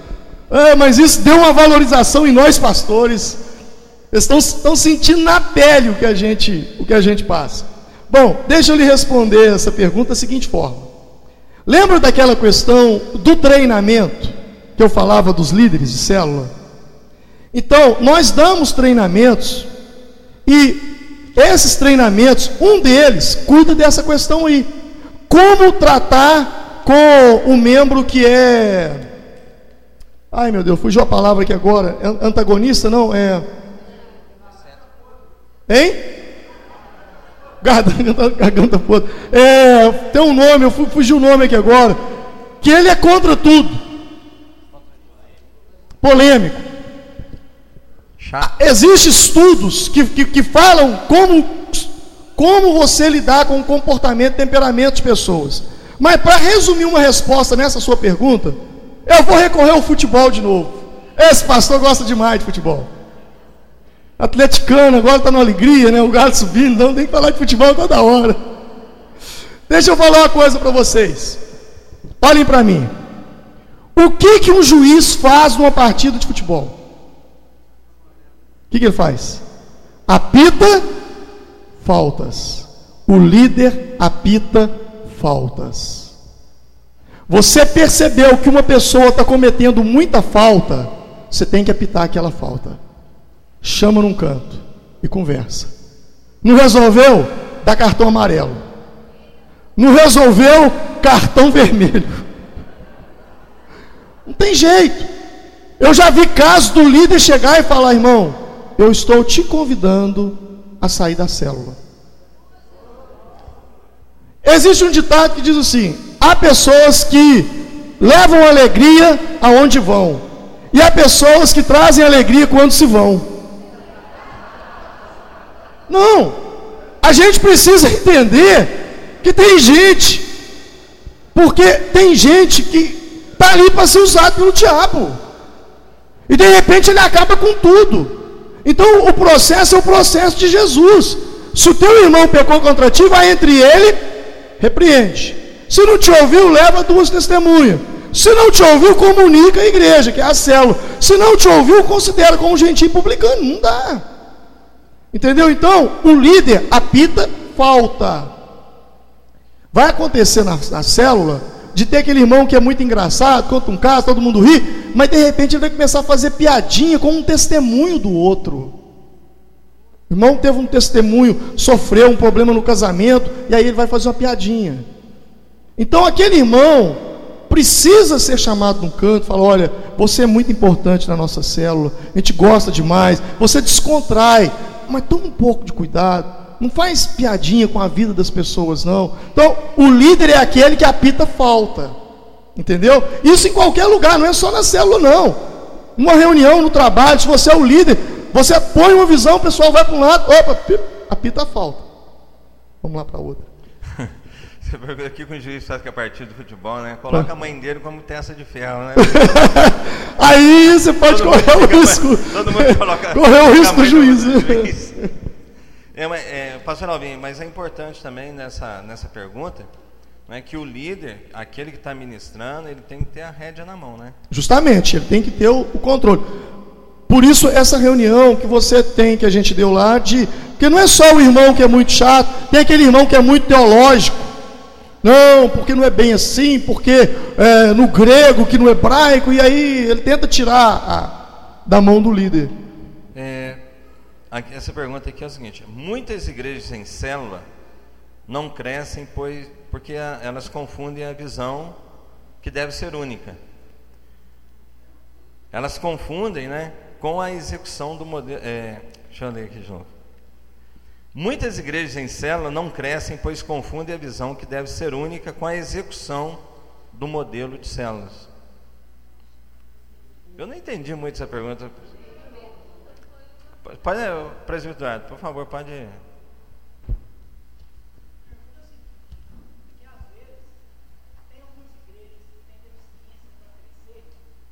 Dentro do modelo.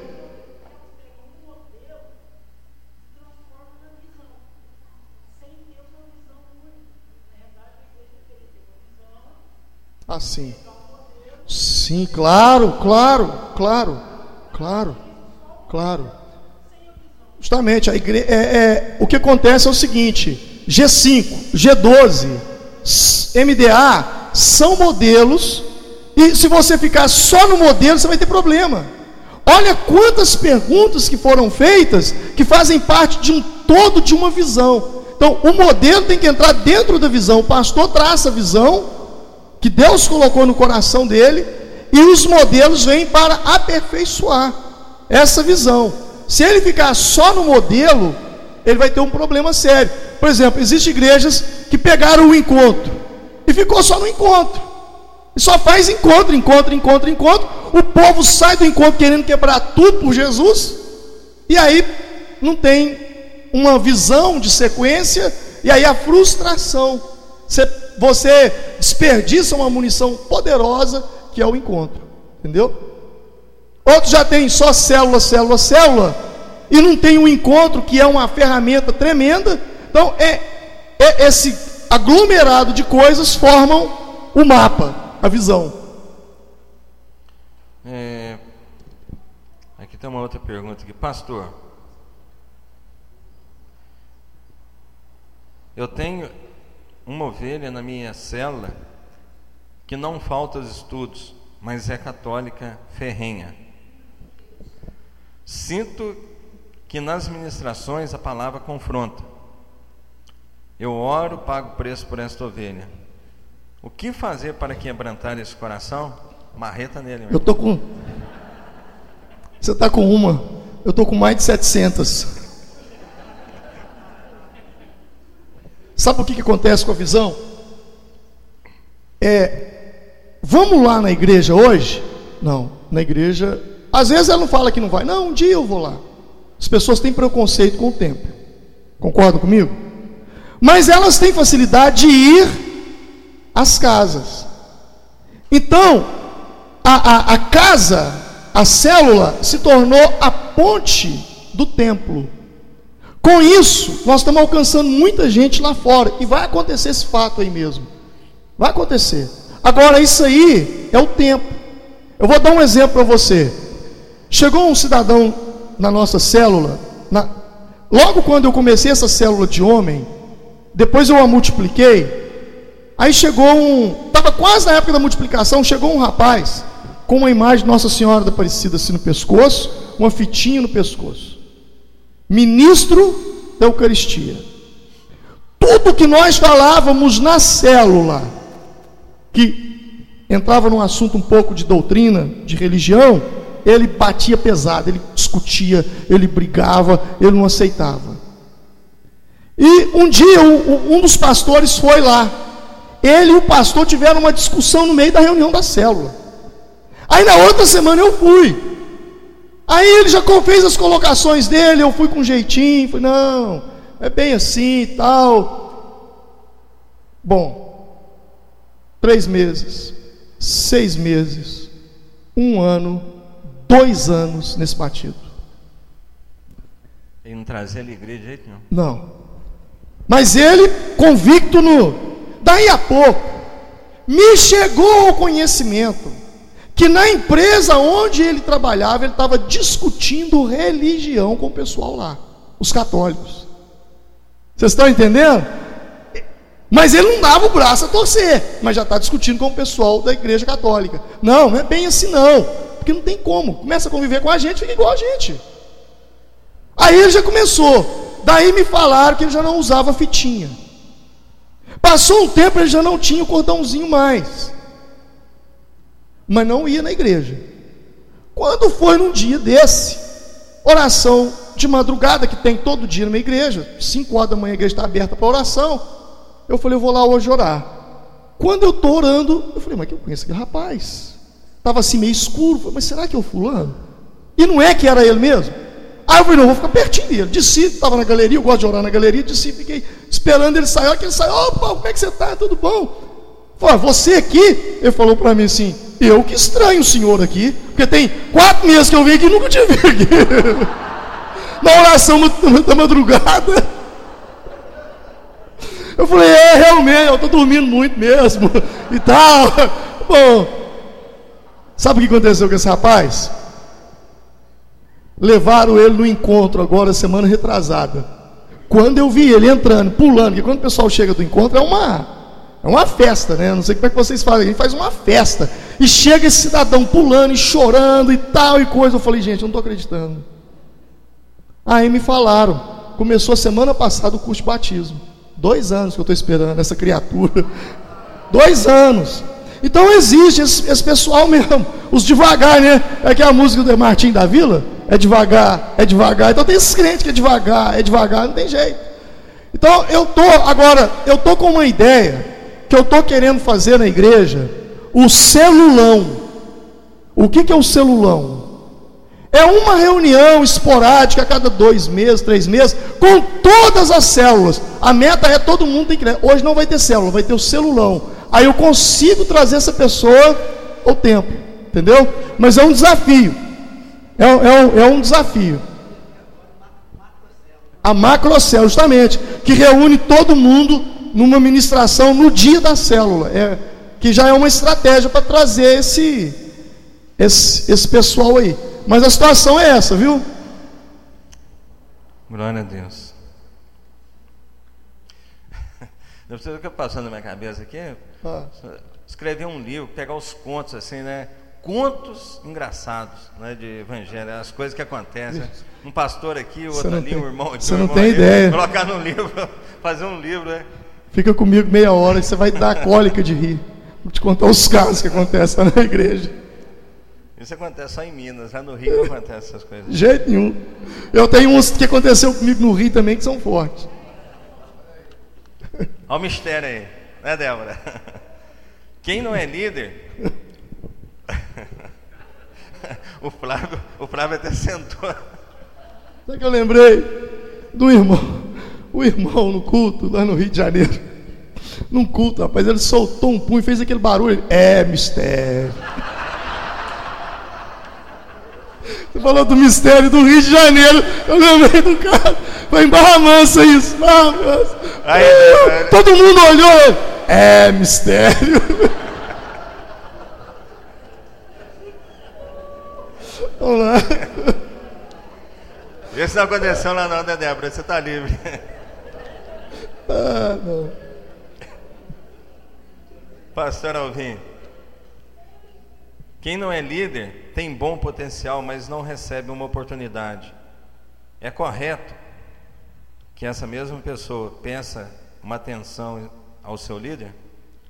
É. É, se eu. Se eu uh, veja bem, quando a, a visão está tá começando, né, ela ainda está começando, que eu digo assim, ainda não, não explodiu. É, é, é muito colocado que às vezes uma barreira para a pessoa ser líder. Aí, alguém tem a vontade, mas o líder pensa que, que ele não tem vontade, ou que se falar vai ser uma barreira, um, um peso. Então, é muito importante essa pessoa chegar para o líder e dizer: olha, é, na multiplicação, eu estou aqui, viu? Ou, se você quiser que eu dê um, um estudo para esse novo convertido que está chegando aí agora, deixa ele comigo também, que eu posso estar cuidando. Então, gente, diálogo é, é fundamental. Até porque líder, né, pastor não tem bolinha de cristal também. É, realmente, é difícil. É igual aquela história né, da, da esposa que recebeu um elogio, né? O marido não fala nada, né? É? É, ué. Minha esposa falou assim: Você não vai falar nada do meu cabelo? Ah. Falei, pô, quanto ficou?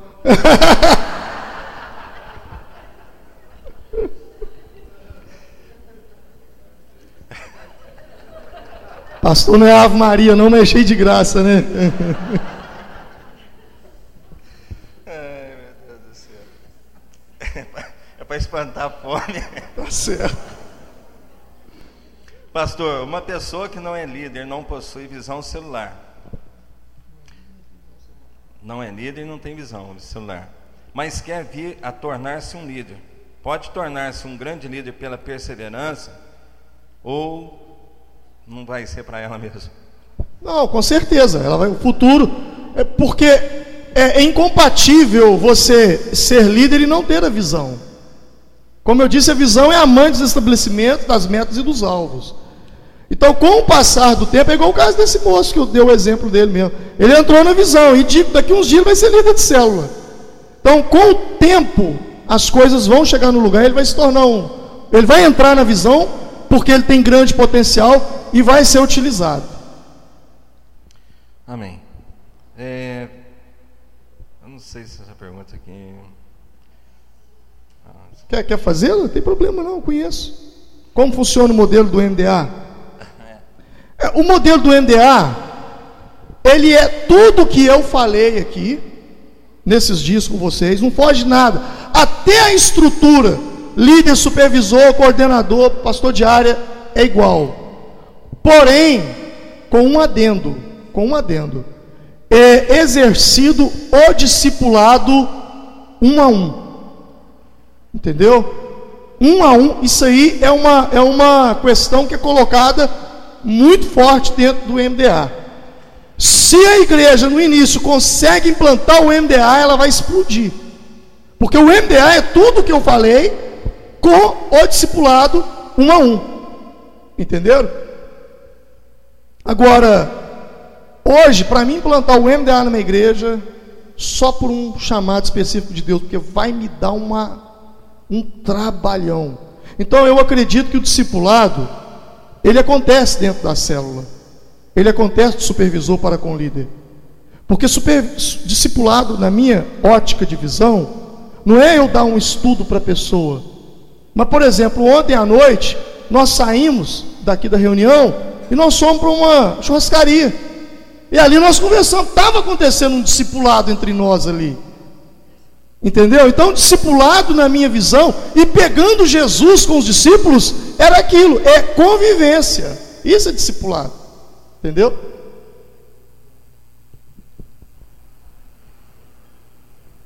É, Pastor Alvim, tem cidade assim que a visão não funciona?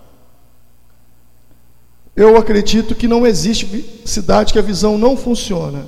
Eu acredito que não há o líder que não não entranhou a visão, né? Não entranhou a visão, porque é, a visão de célula não é uma visão dos tempos modernos, é uma visão bíblica.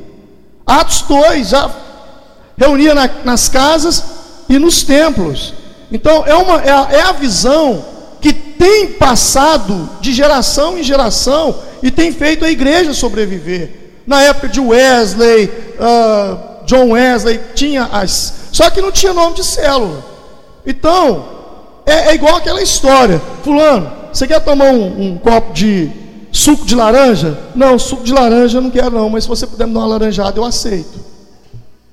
Então não importa se é grupo familiar, se é célula, se é pequenos grupos, o importante é uma reunião que é feita na casa com a finalidade de evangelizar e ela tem um potencial muito forte, uma vez que o, o líder principal daquela cidade enfiou a cara naquilo e levou, né, e sendo mentoreado, isso é fundamental. Quando a gente é mentoreado, a gente evita alguns alguns erros, que alguém já passou por aquele erro e sabe o caminho das pedras.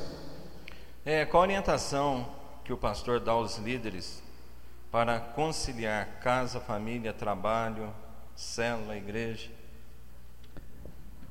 Olha, é, é muito simples isso.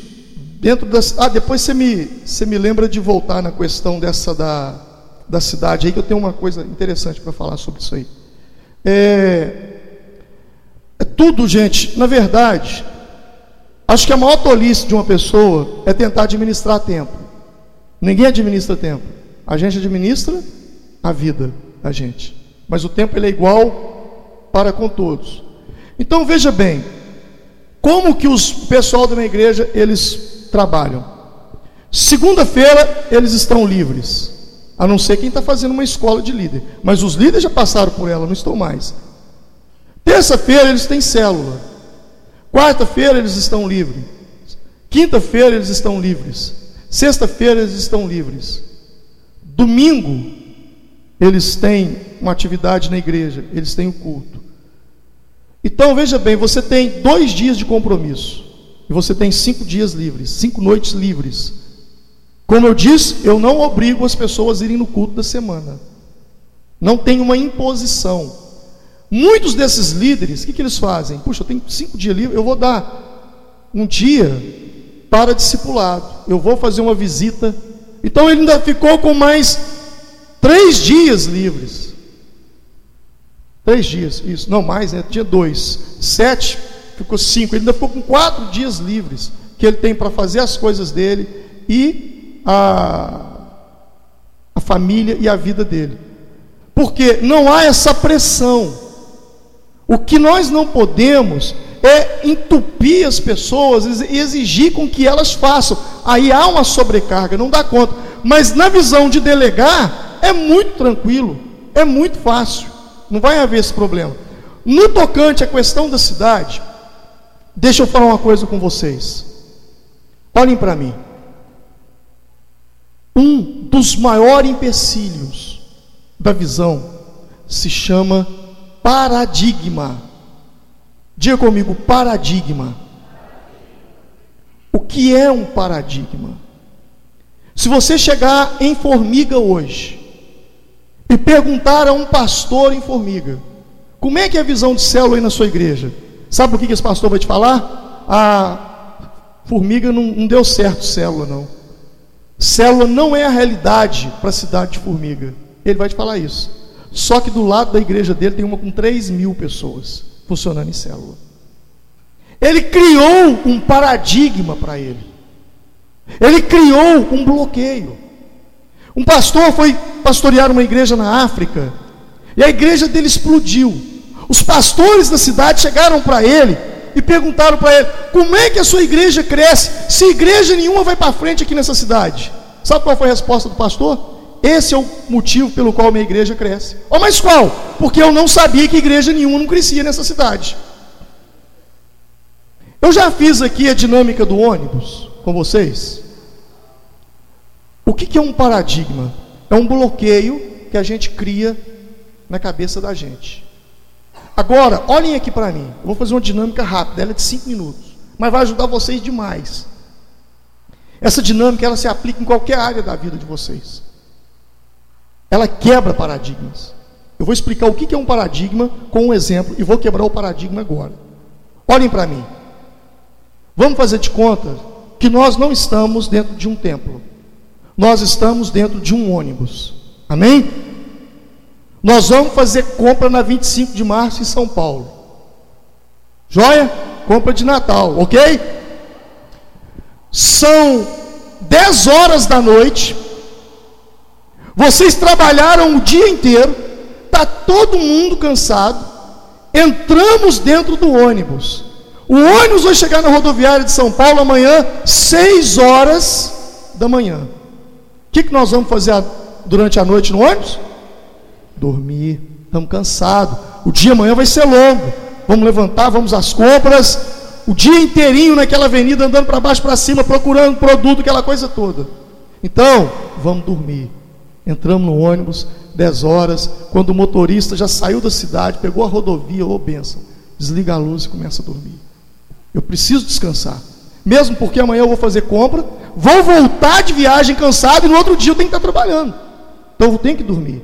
Mas, quando deu uma hora da manhã, o nosso ônibus parou. Amém?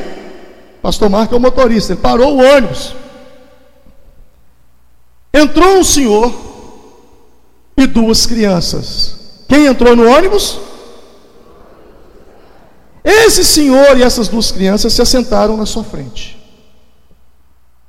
Você já achou aquilo meio ruim porque interrompeu o seu sono, mas tudo bem. Daí a pouco, um dos meninos começa a gritar, o outro também começa a gritar, e um dá um tapa na mão do outro e voa pipoca para todo lado e cai no seu colo.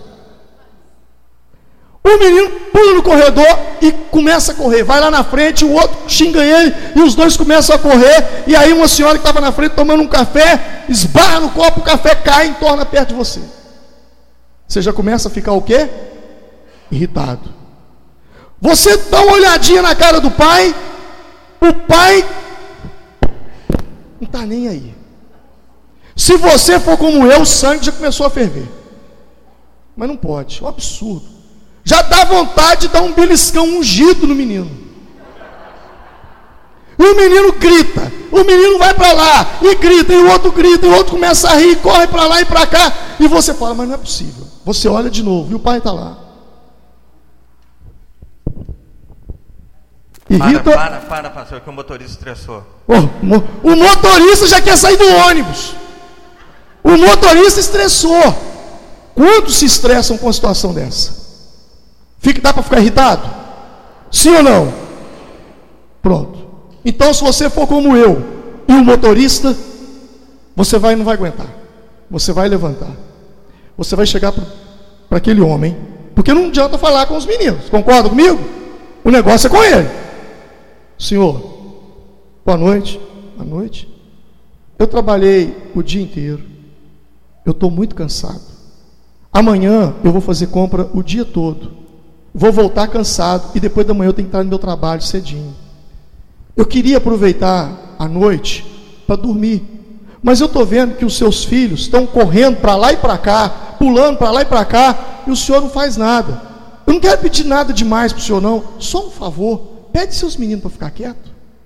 Você não foi mal educado, você não foi estúpido, você não foi bruto. Você foi realista. Sim ou não? Aí aquele pai vira e fala: Ô moço, eu queria também que eles parassem, mas é o seguinte: eu acabei de enterrar a mãe deles agora. E esse cara chorando o dia inteiro no cemitério. E a gente pegou o ônibus para ir para São Paulo. Eu estou indo para lá para ver se eles esquecem um pouco. A gente veio do velório, a mãe morreu. E eles entraram aqui triste, mas agora eu estou vendo eles pular, correr, eu estou mais tranquilo, porque graças a Deus eles esqueceram a morte da mãe. Você está irritado ainda? Você está irritado? Tá? Que sentimento você tem aí agora? Compaixão. Ô moço, deixa esses meninos que eu vou brincar com eles também. Não é assim que a gente faz? Está vendo como é que você variou entre dois sentimentos em fração de minutos, segundos? Está vendo como é que eu te levei à irritação e te levei à misericórdia? A gente cria esses paradigmas na cabeça da gente. Sabe por quê? Porque nós somos influenciados por aquilo que os nossos olhos veem, os nossos ouvidos ouvem. A gente faz uma leitura do que está acontecendo ao nosso redor e dentro daquilo que a gente acha que é certo e errado, a gente cria os conceitos. E aí surgem os paradigmas. Eu irritei, fiquei nervoso, fiquei irado, mas quando eu conversei com aquele pai, eu pude perceber que eu também quero que aqueles meninos continuem bagunçando a noite inteira até chegar lá em São Paulo. Então o que a gente precisa fazer é uma mudança. Aqui, ó. É ver a vida com outros olhos, de outra forma. Aí eu não sei se tem essa mensagem ali, que é mudando paradigmas. Não sei se trouxeram, se eu colocaram na bolsa lá quando eu vim para cá. Estão vendo? Então, às vezes, a gente cria esses paradigmas. Igreja não cresce. Eu ouvi um pastor dizer, há 15 anos atrás, que todo mundo tinha que ser salvo lá em Formiga já estava salvo, que não tinha mais ninguém, que não tinha recurso mais.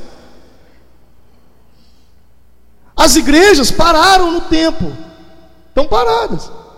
Vocês acham que pastores lá me chamam para fazer isso que eu estou fazendo aqui com vocês? Não chamam. Ao invés de olhar e falar, Alvin, o que, que você fez que deu certo? Eu quero fazer também. Não, cria raiva da gente, cria obstáculo, começa a falar mal, a igreja mundana, a igreja não sei o que, esse negócio de encontro está fazendo regressão na cabeça dos outros, fica falando isso, enquanto isso, eu estou crescendo, igual o melete, quanto mais bate, mais cresce. Agora eu tenho pastores amigos dentro de formiga que já me chamaram, falaram, pastor, me ajuda. Como é que, que, que eu faço? Eu estou ajudando eles, estou levando eles para seminário, eu não ministro para eles, mas eu levo eles para ir em ministrações onde eu vou. Entendeu? Para dar uma autoridade, um respeito pelo ministério dele também lá. Amém. Vamos descer do ônibus agora e fazer Vamos descendo do ônibus. Gente, são 10 para o meio-dia e a nossa programação para a gente encerrar né, ao meio-dia, às 12 horas porque nós temos a entrega do certificado, temos é, as pessoas do Rio, Itaguaí, Ouro Fino, cidades longe, eles ainda vão almoçar para pegar a estrada, então a gente precisa é, respeitar isso, né? E nós temos aqui, é, eu estava dando uma olhada aqui nas perguntas, e assim, a gente não estamos fazendo a acepção de ninguém, mas nós estamos escolhendo assim as mais, vamos dizer assim, talvez seja questionamento mais dos pastores, né, é, dos líderes de cela e que traz melhor aproveitamento para a gente. Aqui tem uma pergunta aqui, pastor Alvin, fala assim, olha, quando você tem líderes em potencial, mas não quer trabalhar na visão né, em, ou em célula, que que, que a gente deve fazer? Num canto. Lá, eu posso, eu, eu como eu disse para vocês, ele não é obrigado a ser um líder de célula, mas ele tem que estar dentro de uma célula. Porque o princípio que eu coloquei na minha igreja é: ninguém faz nada se não estiver em célula. Eu, eu sou radical nisso aí. Mas é por causa desse radicalismo na visão é que a visão tem crescido. Pastor, eu não vou entrar em célula, mas eu quero continuar sendo membro da igreja. Ô irmão, continue, a bênção. Fica aí, você não é obrigado, não. Ah, eu quero trabalhar. Nós temos uma visão. A visão é essa.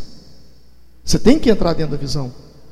Alguns no início não entraram, posteriormente entraram.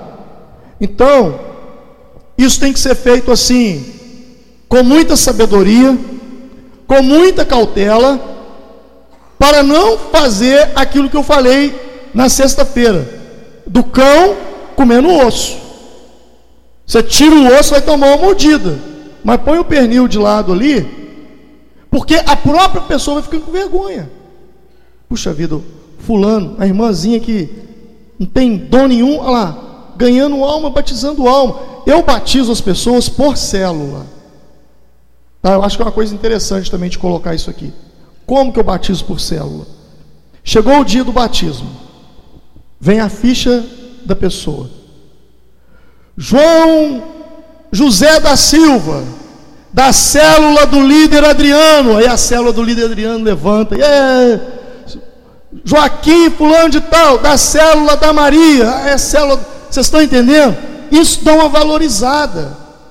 Então, dentro da igreja, nós não valorizamos cargos nós valorizamos funções. Você vai chegar lá na minha igreja, você vai encontrar uns 4, 5 pastores que estão tá lá, de outras denominações. Sabe quem eles são? Membros da igreja. Dentro da célula, membros da igreja. Chegou um pastor lá recente e virou e falou assim: Pastor, eu estou vindo de outro ministério, amei essa igreja, me apaixonei por ela, minha família já se adaptou aqui, o que, que eu tenho que fazer? Eu falei, meu irmão, você vai começar como um membro da igreja. Você vai entrar numa célula, você vai fazer o encontro, você vai fazer escola de líderes, você vai passar por todos os processos. Aí lá na frente, nós vamos te reconhecer na visão. Ah, mas aí não dá. Então, vai com Deus. Tem muitas igrejas aí na cidade. Eu não quero problema para mim, não. Entendeu? Eu não quero. Vai ser bênção, outro lugar. Né? Isso pode me dar um problema grandioso lá na frente.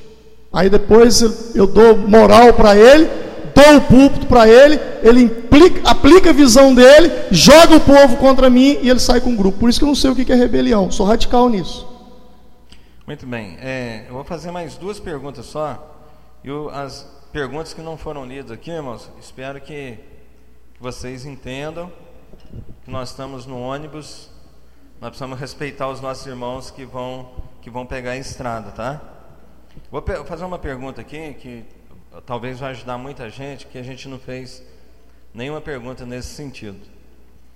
É a seguinte, ó, temos visto muitas dificuldades, até mesmo usando estratégias de ver o crescimento de uma cela de adolescentes.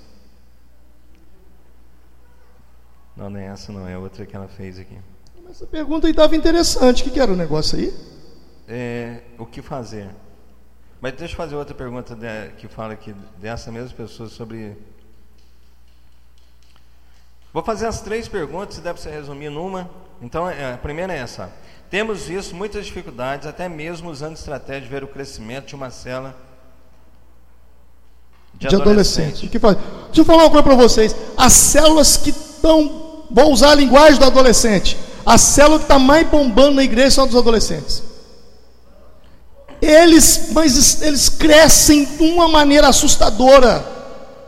Vale a pena investir neles, porque eles conseguem trazer os colegas de escola. Ah, ah, nós temos células dos adolescentes, algumas funcionam dentro do próprio templo. Na terça-feira, você chega na porta da igreja, está aquela meninada lá, aquele monte de menino, então ela cresce demais. Eu devo ter em torno de uns 300, 400 adolescentes, aproximadamente. Então, é uma das células que mais cresce são as células de adolescentes. Agora, é uma coisa na linguagem deles, né? Não adianta a gente querer botar um negócio de adulto que não vai dar certo. É, aí ela, ela fala o seguinte, que às vezes pede para um adolescente orar e eles não querem. Em relação à conversa paralela, já foi falado, né? O líder que está com, com o estudo na mão, está com a, a rédea na mão, tem que, tem que ter habilidade para isso, né? Mas para cortar a conversa paralela. Agora, quando eles não querem orar, Deixa eu falar uma coisa para vocês. Esse povo adolescente, eles não não pegue um adolescente. Isso eu estou falando que eu conheço de adolescente na Formiga, às vezes aqui é diferente. Não pegue um adolescente e fala assim: ajoelha comigo aqui e vamos orar. Ele não vai fazer isso. Pega um violão e começa. Começa a canção do, do Cirilo. Como é com a canção do é, poderoso Deus? Poderoso Deus. Daí a pouco o adolescente começa a chorar. Eles têm uma facilidade de quebrantamento, uma coisa incrível. Daí a pouco ele já está orando em língua, já está fazendo até sapatinho de fogo. Estão entendendo? É um método como usa.